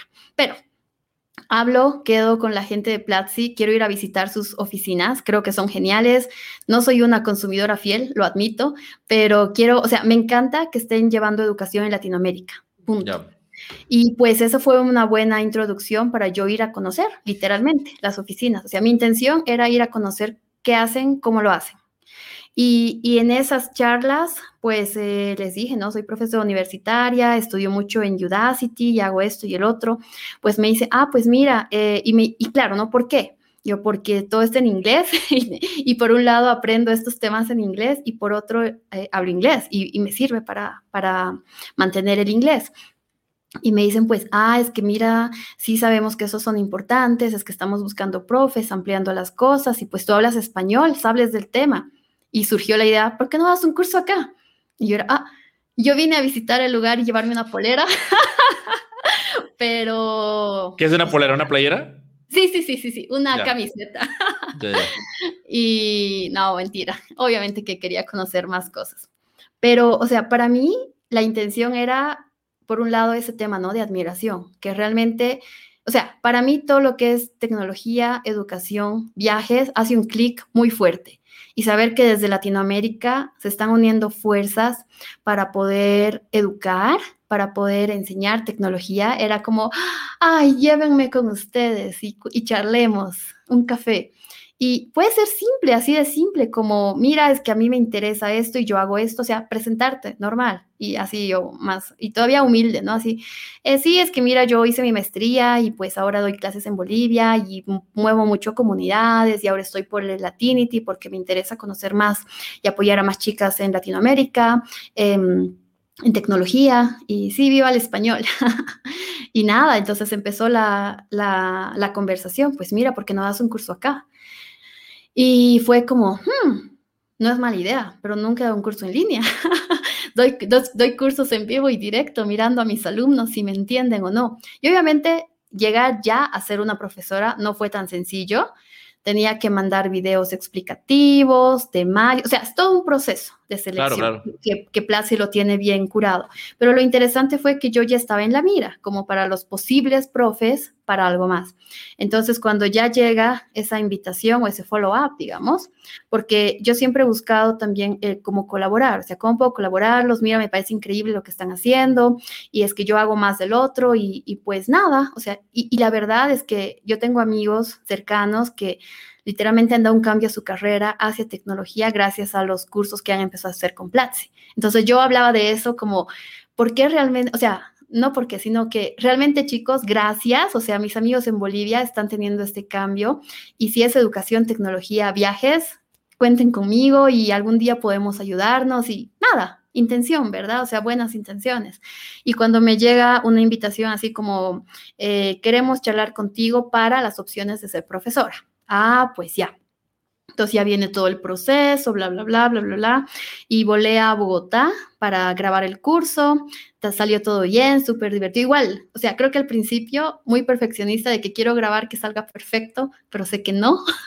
Entonces ya cuando empecé a relajarme y ya pues me dice, o sea, la cámara es al que tú le estás explicando como en clase. Yo era sí, sí, ya sé, pero no quiero trabarme en las palabras o hacer cosas. Y, te imaginas, ¿no? Un set con luces en tu cara y que estás ahí todo el rato explicando, pues es agotador. Pero bueno, fue una linda experiencia, me animó mucho incluso ya empezar a hacer videos en YouTube y hacer cosas. Y nada, después me fui a pasear por Colombia, feliz porque no tenía clases, o sea, tenía poquito, poquita carga de trabajo. Y, y bien, salió mi curso en Platzi, tengo varios alumnos con eso en tema de Machine Learning y fue muy divertido porque cuando yo quería hacer esta lista de proyectos y portafolios, este, entraba, hice un curso de Machine Learning en español en, en, una plataforma grande de Latinoamérica. Y pues eso sumaba a, a, mi postulación de Google Experts. Y pues ya de ahí terminé con otro proyectito de Platzi para, para esta vez Ciudad de México. Y pues ya otra vez aprovechando que está por allá, conocí un poco más a emprendedores, fui a un par de eventos y, volviendo al punto, ¿no? Entre todo eso yo no escuché nada más de Google y pues nada, entonces mis últimas semanas antes de volver a Bolivia eh, voy a viajar un poco por el país y quiero conocer y ahí me llega el correo de que queremos, o sea, disculpa por la demora, pero queremos continuar la conversación contigo. Exacto. Y se dio, o sea, ya ahí fue, esa fue la, charla que ya fue el, estás dentro. o sea, claro, es la entrevista, los detalles y es como, ah, we want you, te queremos dentro del programa. Y, y o como, wow, qué emoción. Y, y, yo aquí mochileando antes de volver al país. Y, y fue súper lindo conectarse a una red internacional de profesionales. Y, creo que, que en esos primeros meses había un sentimiento doble en el sentido de que es algo que, que sí estaba buscando los últimos meses y, estoy contenta por lograrlo y sé que más que un privilegio, ahora es también una responsabilidad porque resaltas como una figura más en la comunidad en temas de conocimiento y opinión, pero también había un sentimiento un poco intimidante porque la gente que está ahí, o sea, principalmente Machine Learning, inteligencia artificial, que hay mucho asiático en mi grupo, este, es gente así, wow, que, que, escribe libros, que hace papers, que da clases en universidad, que tiene su startup, que esto, que el otro. Entonces al principio es como que yo estoy empezando y yo he hecho, no sé, solo un curso en Platzi y he hecho 100 talleres y ya. Pero había gente que, pues, ah, es que ya va a salir mi segundo libro. La, relatividad, ¿no? O sea, la perspectiva, como, como por ejemplo, conversando conmigo era de que no manches, a curso Platzi y, y, podía ser como de que sí, curso Platzi, pero lo llegas allá y lo, un curso Platzi, y, o sea, tú misma, ¿no? De, y, y como todo termina siendo, termina siendo relativo, o sea, o sea, me parece muy interesante, sobre todo a la hora de, de concretar, o sea, de, de, llegar a concretar objetivos y cómo cuando llegas a ellos, ¿no? A veces los, luego los terminas minimizando por, no sé, por, por X o Y o por la gente con la que te rodeas y demás. Pero en este caso, pues al final te terminó siendo otra vez como esa nueva presión, ¿no? Que te, gusta para otra vez darle, darle más para arriba. La presión de los pares. Sí, o sea, otra vez, creo que ha sido un tema de actitud, de que oh my God, esta gente es demasiado pro y todo el tiempo están haciendo cosas. Y, yo, bueno, estaba eh, un poquito, o sea, eran mis vacaciones de invierno, estaba un poquito mochileando y pues haciendo algunos proyectitos, pero era como, ok, nice. Eh, por un lado, o sea, o me deprimo de que estoy acá y estoy empezando, pero esta gente es demasiado buena y no sé qué hacer o no sé qué va a pasar. O mi otra opción de, bueno, pilas, empezar a conocerlos, apoyar en sus proyectos, ser como la pasante de ellos, volverme otra aprendiz. Y, pues, ah, no, creo que algo muy bueno ha sido no tener miedo a empezar de nuevo. O sea, no es que empezó de cero, porque ya tenía una base, por algo me habían seleccionado, ¿verdad? O sea, tener eso en mente de que sí, tenía un perfil bastante bueno para estar en este grupo. Eh, obviamente no tengo por qué compararme con otras personas y en vez de pensar cuántos libros ha escrito o cuántos cursos ha hecho, y porque había, hay gente que hace así cursos para LinkedIn, cursos para universidades y es como, oh my God. Pero más allá de compararme o sentir de que tengo que hacer igual tres cursos como ellos al año, pues otra vez, ¿no? Ser buena conmigo misma en el sentido de que, a ver, me gusta hacer esto, quiero trabajar en esto. Definitivamente yo creo que esta red de Google Expert es una gran oportunidad para crecer profesionalmente, pero también para crecer como persona al conocer otros experts, porque es una red súper interesante. O sea, en mi grupo más de Machine Learning sí hay más asiáticos y, pues es súper cool todo, pero también estoy con, la, con, eh, con, esta, con este grupo de la región, que sería Latinoamérica, que igual son más divertidos y toda la cosa, pero tratar de sacar lo bueno y al mismo tiempo dar mi mejor, ¿verdad? Porque aunque todos son tan pros, yo sentía, ¿no? Como, oh, soy una niña, todos son tan pros, yo también sentía que podía aportar. Entonces yo les decía, pues mira, yo estoy haciendo esto, esto que es básico. Yo he hecho un curso en español sobre cosas básicas de Machine Learning y les encantaba, porque, o sea, creo que también la gente estaba como en un punto tan avanzado con ciertas cosas que explicar conceptos básicos no era de su interés o no era algo que le iban a prestar atención, o sea, tiempo para hacerlo. Entonces, pues ese era mi trabajo. Y, por ese lado me iba bien, seguía aprendiendo más cosas, obviamente aprender más de los proyectos. Porque luego se nos olvida que podemos, o sea, podemos ser complementarios, ¿no? O sea, no, no puedes, no debes de tener lo que el otro tiene específicamente, porque justo lo que haces tú, lo que tú haces bien, pues a la otra persona, pues no, no, no el hecho de que tengas un, no sé, el mega curso o, o libros o los papers, te avale para explicarle a un niño de cinco años lo mismo que, que explicas tú, que explico yo, ¿no? Claro, yo creo que al final todos, son, todos somos como, una, como parte de una orquesta y todos tenemos que traer nuestras habilidades para, para apoyar, para hacer crecer esto. Y pues yo ya me ponía a pensar, pues, eh, ok, ¿cómo los ayudo? Puedo hacer esto, tengo experiencia en el otro y, creo que de ese lado se ha formado una comunidad muy bonita, que igual recién sacamos nuestro canal en YouTube, entonces ya pues eh, yo estuve apoyando un montón con esas cosas y, por ese lado creo que, que, también las personas en mi red pues son muy empáticas, muy consideradas, que saben que eres una persona ocupada, entonces con lo poco que apoyas, pues ya es, es bueno. Y, creo que he decidido ese camino. ok, basta de eh, martirizarme así, por, ¿por qué no he hecho más papers o, cosas como esa? Sino de que pues eh, tengo, no sé, ciertas cosas que me gusta hacer, ciertas horas que me meto a la compu y trabajo y nadie me levanta, y, ciertas horas que solo quiero viajar, digamos, conocer gente, conocer la cultura. Entonces, eh, creo que, en realidad he aprendido mucho a valorar esa diversidad con, estos grupos. Y pues así, que, ese mismo año también nos invitan a nuevos, antiguos, a lo que es la conferencia del Google Developer Expert en California. Y yo que desde el 2013, desde que terminé de la U, y aprendí sobre los Startup Weekends, soñaba con California. Y pues, saben, ¿no? En medio estaba trabajando, buscando becas, viviendo en Europa. Era como que ya, próximo año, próximo año. Pero ahora era como que, no, ahora. Y, y pues fue una emoción súper linda. O sea, no solo porque estaba yendo, o sea, no solo porque iba, o sea, porque a veces siento que uno puede ser turista, o sea, me gustaba ir de turista a lugares, pero por un momento decidí también, o sea, no solo quiero ser turista y conocer y sacar fotos, sino quiero conocer gente y, e incluso mejor si es gente en tecnología. Entonces era un poquito más intencional.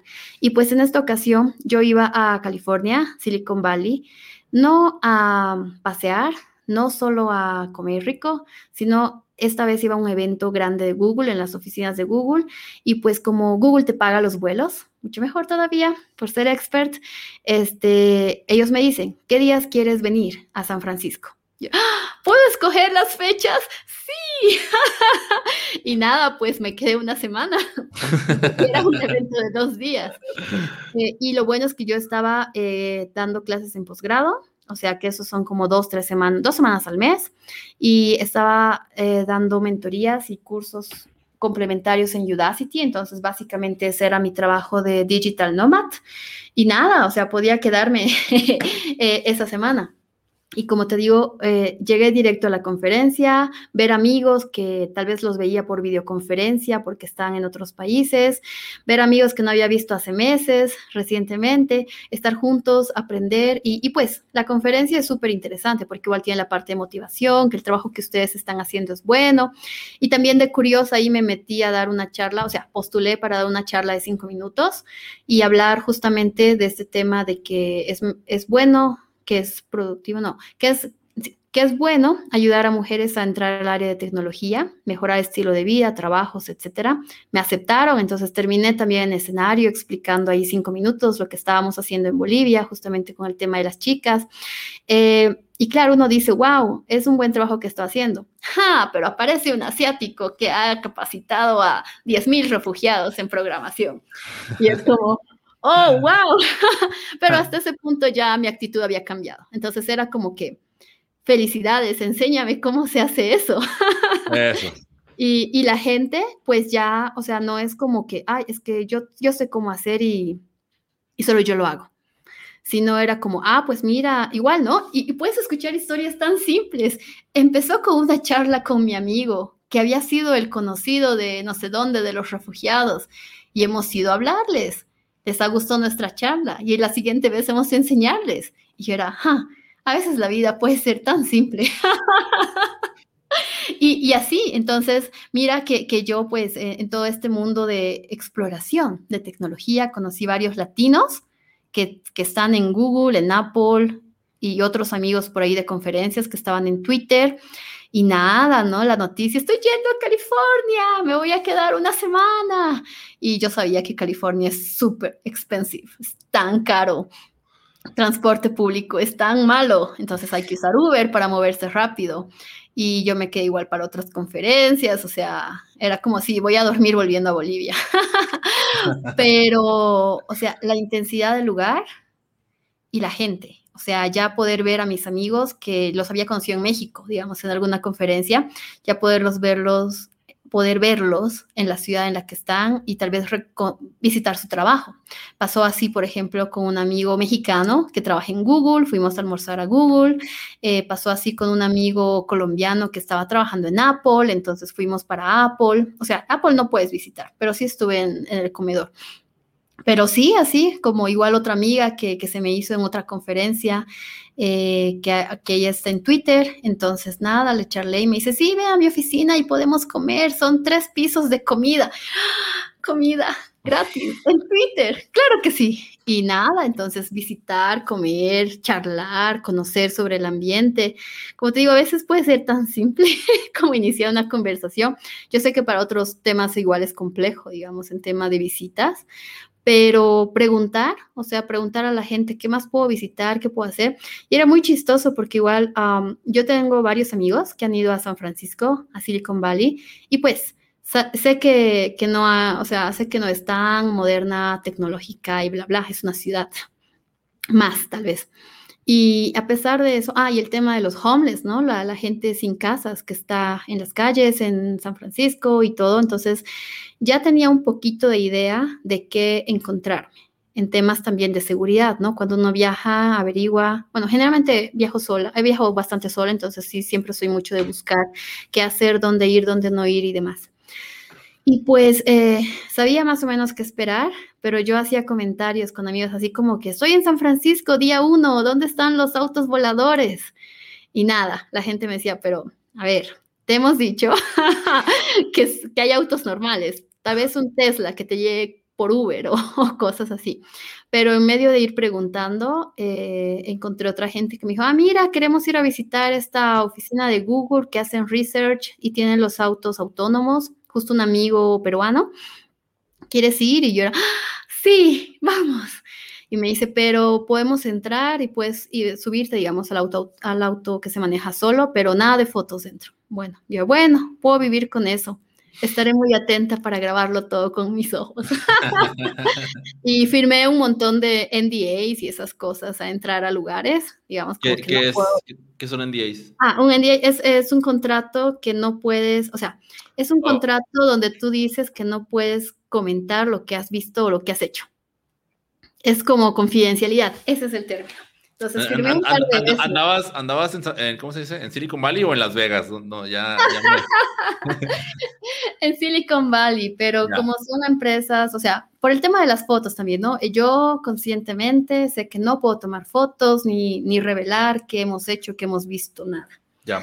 Entonces, nada, así funcionó, o sea, curiosear, hablar con la gente y como te digo, ahora que lo pienso, de los cinco empresas grandes, Big Techs que, fui, eh, tres eran latinos. Y nada, pues, ay, felices nosotros hablando, riendo, comiendo y, buena experiencia. Y, realmente validaba algo que me habían dicho, que, que California, o sea, Silicon Valley es un conjunto de pueblos, de ciudades, por así decir. Está San Francisco, vas bajando, están eh, los otros lugares, Palo Alto, Sunnyvale, bla, bla, bla. Y pues son ciudades, si lo ves yo era así como, ah, o como suburbios, casitas, casitas, o empresa grande, casitas, casitas. Y, y lo que me habían dicho es que algo súper cool es la mentalidad de la gente, es la gente con la que te encuentras, los proyectos que están haciendo y pues toda esa energía de que realmente vamos a cambiar el mundo con tecnología y demás. Y, y pues meterme en esa onda y hablar con el entusiasmo de los amigos y a veces ir a reuniones de amigos, o sea, iba con mis amigos a las reuniones de sus amigos y era, ah, hola, todo el mundo, soy una viajera que he venido un día y, simple hecho de, conversar y, mostrar interés, como te digo, creo que eso es algo que, que igual lo mantengo desde niño, un interés genuino por algo que alguien me esté diciendo, entonces me cuenta, ay, es que yo estoy probando hacer este tipo de plataformas y, quiero hacer un startup y levantar capital y luego vender aquí, allá es como, wow, o sea, genial. Y, el hecho también de que diga, ah, es que yo tenía una startup y fracasó porque nos faltó esto y nos faltó el otro, pero bueno, ahora estoy trabajando en otra empresa o ahora estoy trabajando en otra startup. Y así, normal, como que, hmm, tal vez en mi país o en Latinoamérica eso sería la muerte pública el hecho de fracasar en algo. Pero como decía, ¿no? Y, validar lo que había escuchado sobre Silicon Valley en ese sentido de que pues fracasa rápido y sigue intentando. Entonces, como, como decía, creo que eso es algo que, que, que lo aprendió en un par de días, porque estaba una semana prácticamente en California. Y, y, el hecho de que la gente realmente se ponga, ¿cómo se dice?, la camiseta, ¿no? De su empresa, la visión de que esta empresa está apuntando a hacer esto y yo soy parte de esta cosa grande. Entonces nosotros hacemos esto. Y, era muy gracioso porque igual tengo una amiga que es de familia boliviana que está trabajando allá y creo que estaba en esa empresa grande de tecnología como recién dos meses, pero súper emocionada. Hemos sacado estos cambios y hemos hecho estas cosas. Y yo así feliz escuchándole. Me dice, bueno, han hecho esas cosas. Yo recién he entrado, pero igual estamos con la empresa buscando cambiar. Y, ya, ya, traía, ya traía la camiseta puesta. Exacto, y para mí eso era tan contagioso y me ponía a pensar en los trabajos que he tenido, en qué momento era así como, es que nosotros estamos realmente trabajando duro para sacar y, y no solamente decir, ah, es que es mi trabajo y yo ayudo en esto. Entonces me, dejó muchas, muchas reflexiones eh, sobre ese tema, sobre el trabajo que estaba haciendo. Y, pues es que yo también fui a California en noviembre, octubre, noviembre, que fue un tiempo muy duro para Bolivia. Teníamos varios problemas sociales por tema de elecciones. Y, pues en, ese tiempo de problemas, que era un mes y algo, yo estaba viajando. Volví a Bolivia y salía entonces me acuerdo, era como conferencia tras conferencia, que me fui, ah, era, era bien chistoso porque me fui, creo, creo que otra vez volví a México, volví a Bolivia y fui a una conferencia en Uruguay y de ahí me fui a Centroamérica y volví a Bolivia y recién me fui a California. O sea, era una cosa así, pero sentía que en ese espacio de volver a Bolivia en unos tres o cinco días de espacio, las cosas empeoraban y era como que, oh no, ¿qué está pasando en mi país y, y esto y el otro? Y, y ya eh, estar en California, trataba de tener mi mente en California. Entonces ya. volviendo a Bolivia, pues me decían unos amigos así como, ay, si puedes traer comida. ¿Qué? ¿Qué ha pasado? Y ya me, me ponía más rara, ¿verdad? Eh, cómo estaba la situación. Y pues como digo, han sido tiempos duros que hemos tenido en el país. Y, y, pensaba, ¿no? El hecho de que poder cambiar nuestra mentalidad, no buscar solo el, algo por mi beneficio, así ya a nivel egoísta, sino realmente buscar algo como país, apoyar, eh, hacer cosas diferentes, nos pueden ayudar a no tener ese tipo de problemas. Y justo fue también cuando explotó Chile, o sea, igual lugares donde iba estaban en, en caos sociales. Y, me da mucha pena pensar que, que, estaba conociendo a tanta gente en Latinoamérica por medio de las comunidades y talleres que hacía, que tienen tanto potencial para aprender, desarrollar tecnología y que nuestros países estén discutiendo, peleándose por otras cosas. Y, y creo que, que ese fue un sentimiento igual encontrado al volver, de que realmente creo que o sea, no sé, pienso mucho en que la gente habla de que nosotros vamos a ser el nuevo Silicon Valley cuando habla de su ciudad. Y yo creo que, que ya, ok, pero tratar de ser lo mismo que otro lugar, no siendo los mismos, no sé si me explico, es raro, o sea, no, no funciona, porque nosotros somos un país con nuestros propios problemas, nuestra propia gente, nuestra propia cultura. Yo no puedo hacerme a la gringa, como en California, y, pensar en, esas cosas. O sea, lo que sí me gustaría a mí hacer, por ejemplo, es esa mentalidad de Silicon Valley, ¿verdad? El tema de tener proyectos, el tema de apoyar a la gente, el tema de no juzgarte si has fallado en algún emprendimiento, etcétera, etcétera.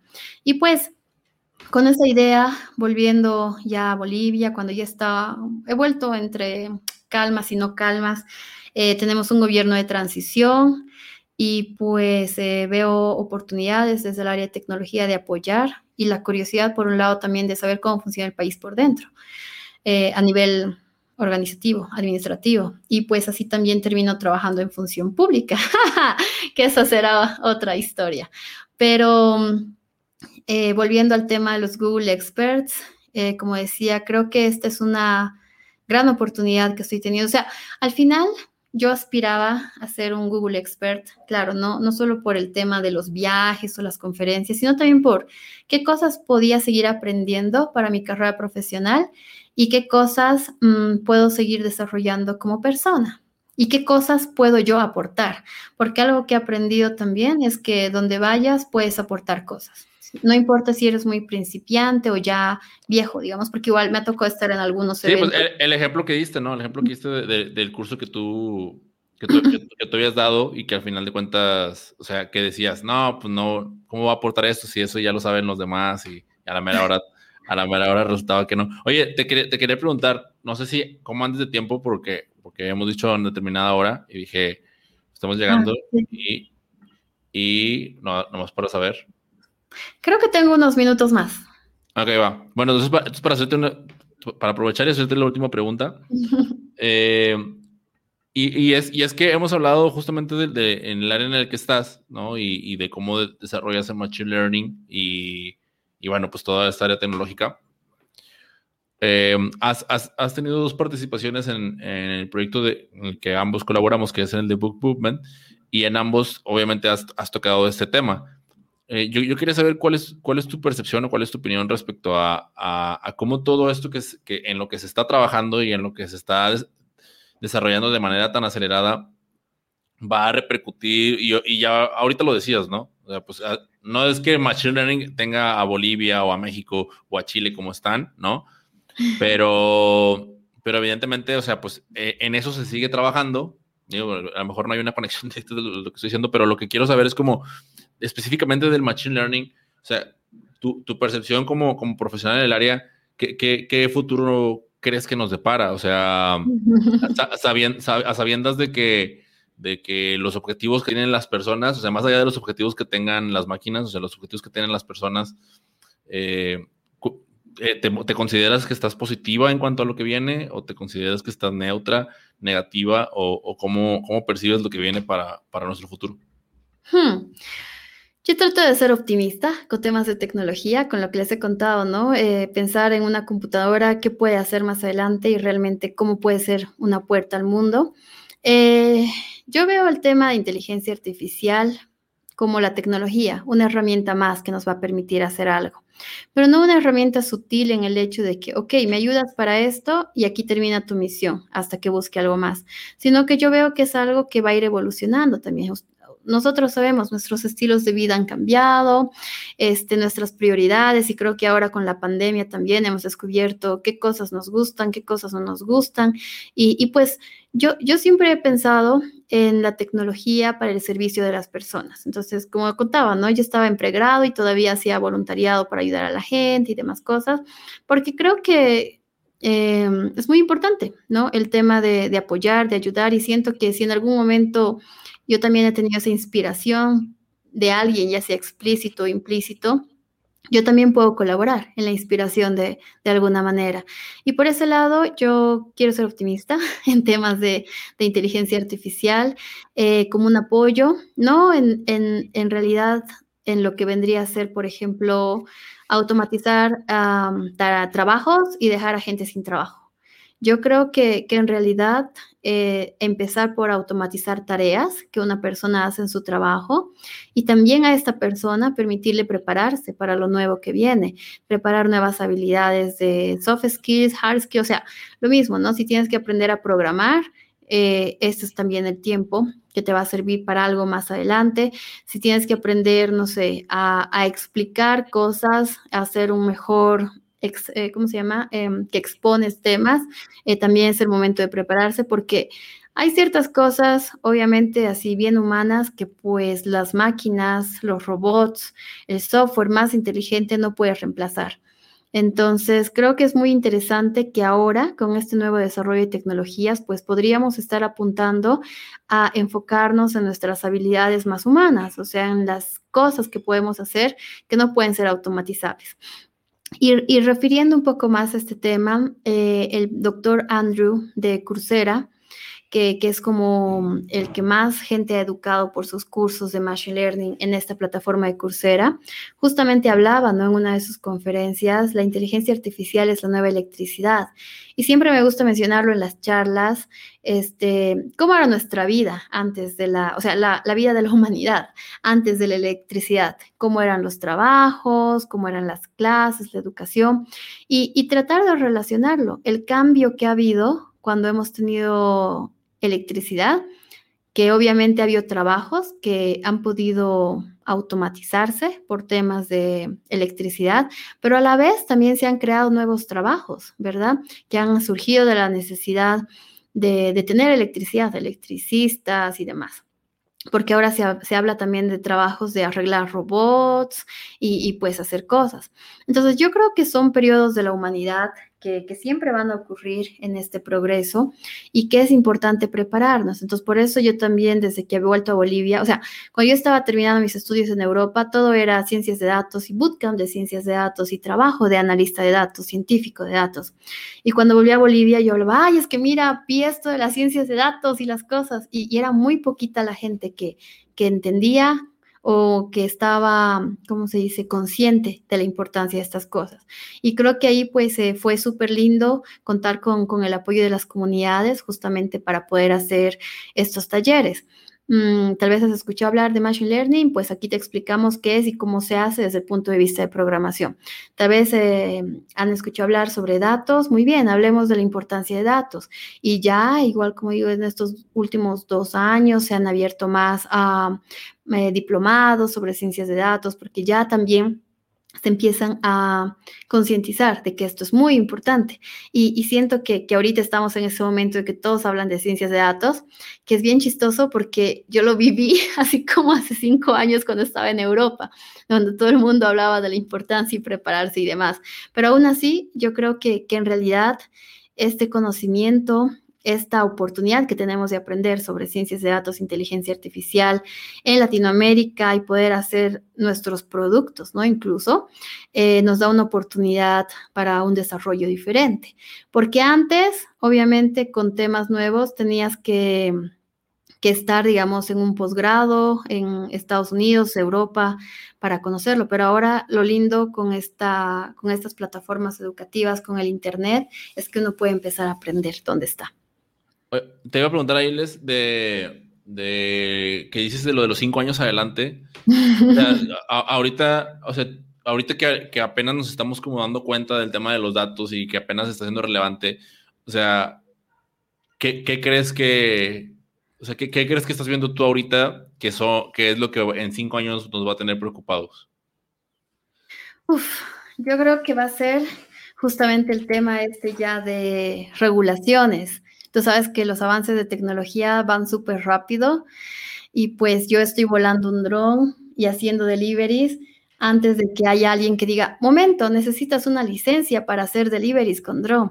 Entonces, es algo, por ejemplo, también que, que, ahora estamos escuchando fuerte de Europa, protección de datos, este, todo este tipo de información, que acá también, ¿no? La gente en Latinoamérica está empezando a pensar, hmm, datos abiertos, ah, protección de datos y, demás. Entonces yo creo que, que más adelante, eh, ahora que estamos con el boom de que sí, ah, que busquemos datos, hagamos análisis de datos, van a empezar a surgir las preguntas. Perfecto, ¿de dónde venían los datos? ¿Por qué tengo tanta información privada en estos datos?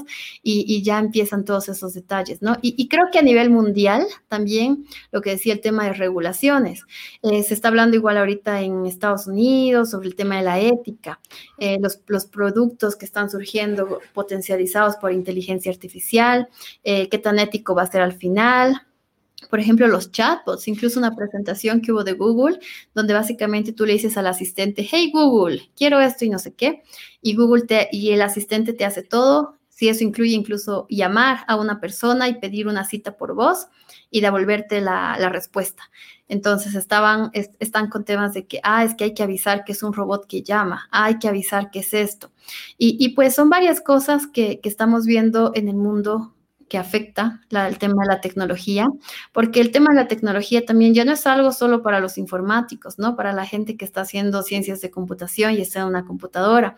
Hemos visto también con la pandemia el hecho de usar, por ejemplo, reconocimiento de imágenes para las tomografías de los pulmones, eh, para el tema del COVID, poder hacer esto más inteligente y obviamente no reemplazar al médico, sino ayudarlo, de que pueda revisar más rápido, de una mejor forma, etcétera. Lo mismo con, con finanzas. El problema, el problema es que, por ejemplo, dices ayudar al médico, pero pues el problema viene cuando se dan cuenta de que es más barato reemplazarlo, ¿no? O sea, y ahí es en donde justo, es, donde justo, ah, yo es en donde, el punto en donde no me, no me muestro tan... Optimista. Tan, tan, optimista. O sea, lo, me gusta escuchar las, las, perspectivas optimistas para que, para que me hagan este balance y, y deje de, no sé, de entrar en pánico, ¿no? Pero a grandes rasgos no, no tengo mucha, o sea, necesito estar viendo como buenas noticias para restaurar mi fe en la humanidad, pero sí ahorita mi sesgo de negatividad está en, no en su punto máximo, creo que puede llegar a más, pero sí está influyendo mucho en, la forma en la que pienso y, y, por eso es como prefiero como saber de, de, qué manera sí, ¿no? O sea, de qué maneras, de qué manera sí podríamos estar pensando en un futuro eh, utópico en donde eh, humanos, eh, máquinas y medio ambiente vivan felices y contentos, ¿no?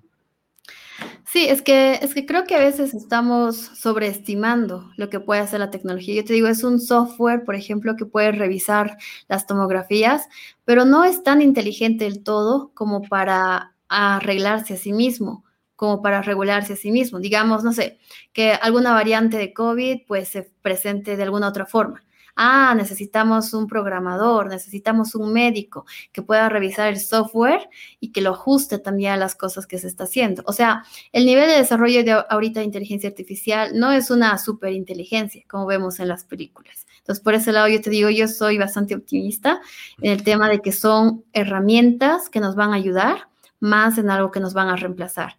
Además, todo ese conocimiento, por ejemplo, que tiene un médico, no lo estoy transfiriendo directamente a una computadora. Y, e incluso tengo otro ah, amigo que es también Google Expert de Brasil, que hace temas de telemedicina.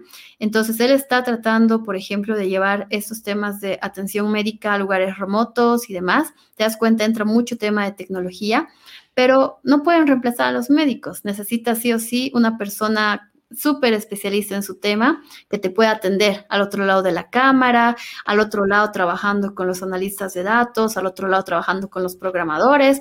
Es por eso que digo, más allá que, aunque parezca barato, una máquina, pues eh, al momento de seguir entrenando, al momento de seguir haciendo cosas, necesitas al especialista.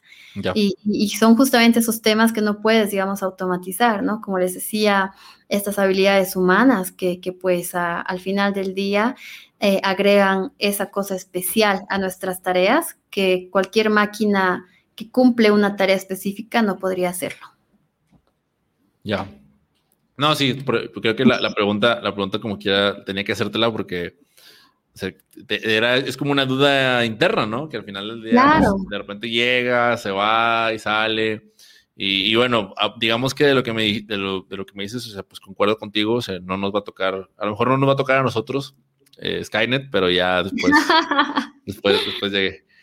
Este, pero, pero por eso es importante meternos más en estos temas. Imagínate si solo gringos europeos están haciendo asistentes inteligentes para todo el mundo. O sea, Latinoamérica no tiene las mismas costumbres ni las mismas cosas. Por eso creo que es muy importante también este trabajo que hacemos de socializar y que más gente esté trabajando, porque igual el hecho de desarrollar un, un producto con inteligencia artificial no es trabajo solo de ingenieros o programadores. En realidad hablamos de psicólogos, un equipo multidisciplinario, ¿verdad? Psicólogos, incluso gente de la parte legal, para que esto tenga sentido con las leyes de los humanos y las leyes que manejamos como sociedad.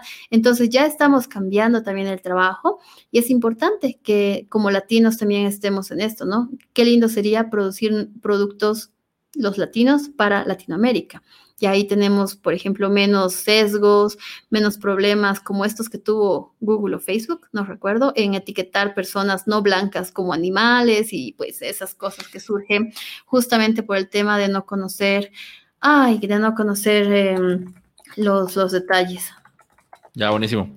Bueno, después, eh, digo, sé que ya, no, ya, nos hemos pasado el tiempo, entonces quiero, quiero agradecerte mucho por, por haber estado, estado aquí en el programa. Eh, no sin antes, me gustaría que igual para, para aquellas personas que están escuchando esto y que quieren como continuar la conversación en esos temas y en esa experiencia, o sea, la verdad es que la intención es justamente como como abrir esa puerta hacia esa área desconocida, tanto para mí como para, como para la audiencia, en, el ámbito donde podríamos experimentar, y desde mi punto de vista, o sea, independientemente, independientemente, perdón, de la edad que tengas, ¿no? O sea, si tengas 30 años como yo, pues no, no es tarde para, bueno, ya dijo Leslie que sí, cinco años tarde nada más, pero pues no importa, como quiera le podemos meter, este, pues para empezar a saber, para empezar a saberle del tema, ¿no? Porque si, si no, pues igual nos podemos quedar en la cómoda hasta, atrás. O sea, ¿cómo, cómo podrían, podrían, perdón, este, contactarte? ¿A qué redes? sí, yo, yo soy muy activa en Twitter y en Instagram, molestando gente desde siempre. Bueno, haciendo preguntas curiosas. Algunos me contestan, algunos no igual que yo, Pero nada, muy contenta de, conectar con, todas las personas que nos están escuchando, escuchar sus historias también, porque yo creo, como le decía, todos tenemos algo que, compartir siempre. Y, pues em, también por, por correo electrónico, ahora igual estoy haciendo más videos en YouTube sobre temas de cursos de inteligencia artificial y libros y demás cosas, pero me gusta estar ahí presente en las redes compartiendo. Sí, pero, pero no las dijiste. Ah, perdón. En Twitter tenemos a, estoy como Leslie Sandra, arroba Leslie Sandra, igual en, en, Instagram y pues mi correo electrónico es Leslie Sandra, así como es L-Y, arroba iCloud.com. Entonces sí, hay que, hay que escribirlos ahí para, para tener contacto. lo, pondré en las notas del episodio, pero igual como quiera quería que, que los compartieras para que como que hubiera una, una validez de que sí, sí contacto. Sí, sí eran esos. y claro, que como digo, estoy muy contenta de conectar con las personas y, y conocer sus historias también. Buenísimo. Pues muchas gracias de nuevo. Este, gracias por aceptar la invitación y nos vemos pronto. Listo, gracias. Chao, chao.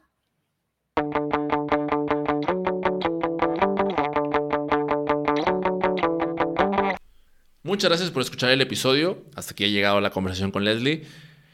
Me, ha, gustado mucho la parte de conversar con ella y de aprender acerca de la intencionalidad a la hora de proponer los objetivos, como lo decía al inicio, así como también el hecho de que cuando estamos aprendiendo es sumamente relevante el tener una buena actitud hacia uno mismo. Creo que eso ha sido con lo que más me he quedado, me ha encantado y bueno, cada vez que converso con ella siempre estoy aprendiendo algo nuevo. Eh, por otra parte, y antes de despedirme, quiero aprovechar para invitarte a que te suscribas al newsletter siempre, siempre te voy a estar invitando, porque me encanta, me encanta poder coincidir ahí con, con, ustedes, me encanta cuando me escriben y me dicen, oye, me gustó mucho ahora lo que has compartido, y después lo mejor es cuando ustedes me comparten, ¿no? Eh, si no estás todavía suscrito, ¿qué cosas te puedes esperar por allá? Bueno, pues de entrada las novedades respecto al Book Movement, que es este proyecto del que te hablé, en el que trabajo con Leslie, las revisiones de los libros que vamos a hacer, eh, y mucha información acerca de libros que desde hace, desde octubre del año pasado. Estoy enganchado a ellos y bueno, me, está encantando conocer a tantas personas a través de los mismos y quiero que, vivas la misma experiencia que yo. También te hablo acerca de temas de, podcasting, como, tal y como lo hago a través de la cuenta de Instagram, que siempre los miércoles, a excepción del miércoles pasado, siempre estoy recomendando podcasts para que puedas escuchar y que los puedas disfrutar aparte de este, por supuesto, no dejes de escuchar este, por favor, no dejes de escuchar sin dirección, no te vayas a ir a otro y me vayas a dejar, ¿ok? Simplemente quiero que, que consumas a algunos otros, no todo es Netflix y Amazon, hay más cosas también muy geniales en audio. Y también puedes eh, enterarte de, del temas de, además de los del podcasting, ¿qué otro era? Se me acaba de olvidar. Bueno, ya recordé, son temas de, retrospectiva, de, de reflexiones, de, de lo que vamos a estar haciendo durante el mes junto con la comunidad. Eh, cada vez está manifestando más y más la comunidad de, no sé si llamarlo perdidos, no, no sé si sea el nombre correcto, pero sí, las personas que nos sentimos sin dirección en algún momento y que a través de las conversaciones, a través de estas reflexiones, pues vamos dándole unos nuevos rumbos a nuestra vida. Eso creo que es el objetivo principal, bueno, no creo, es el objetivo principal de este podcast, tanto para mí como para ti que lo estás escuchando. Así que venga, suscríbete en sindirección.mx slash newsletter, te lo deletreo, N-E-W-S-L-E-T-E-R.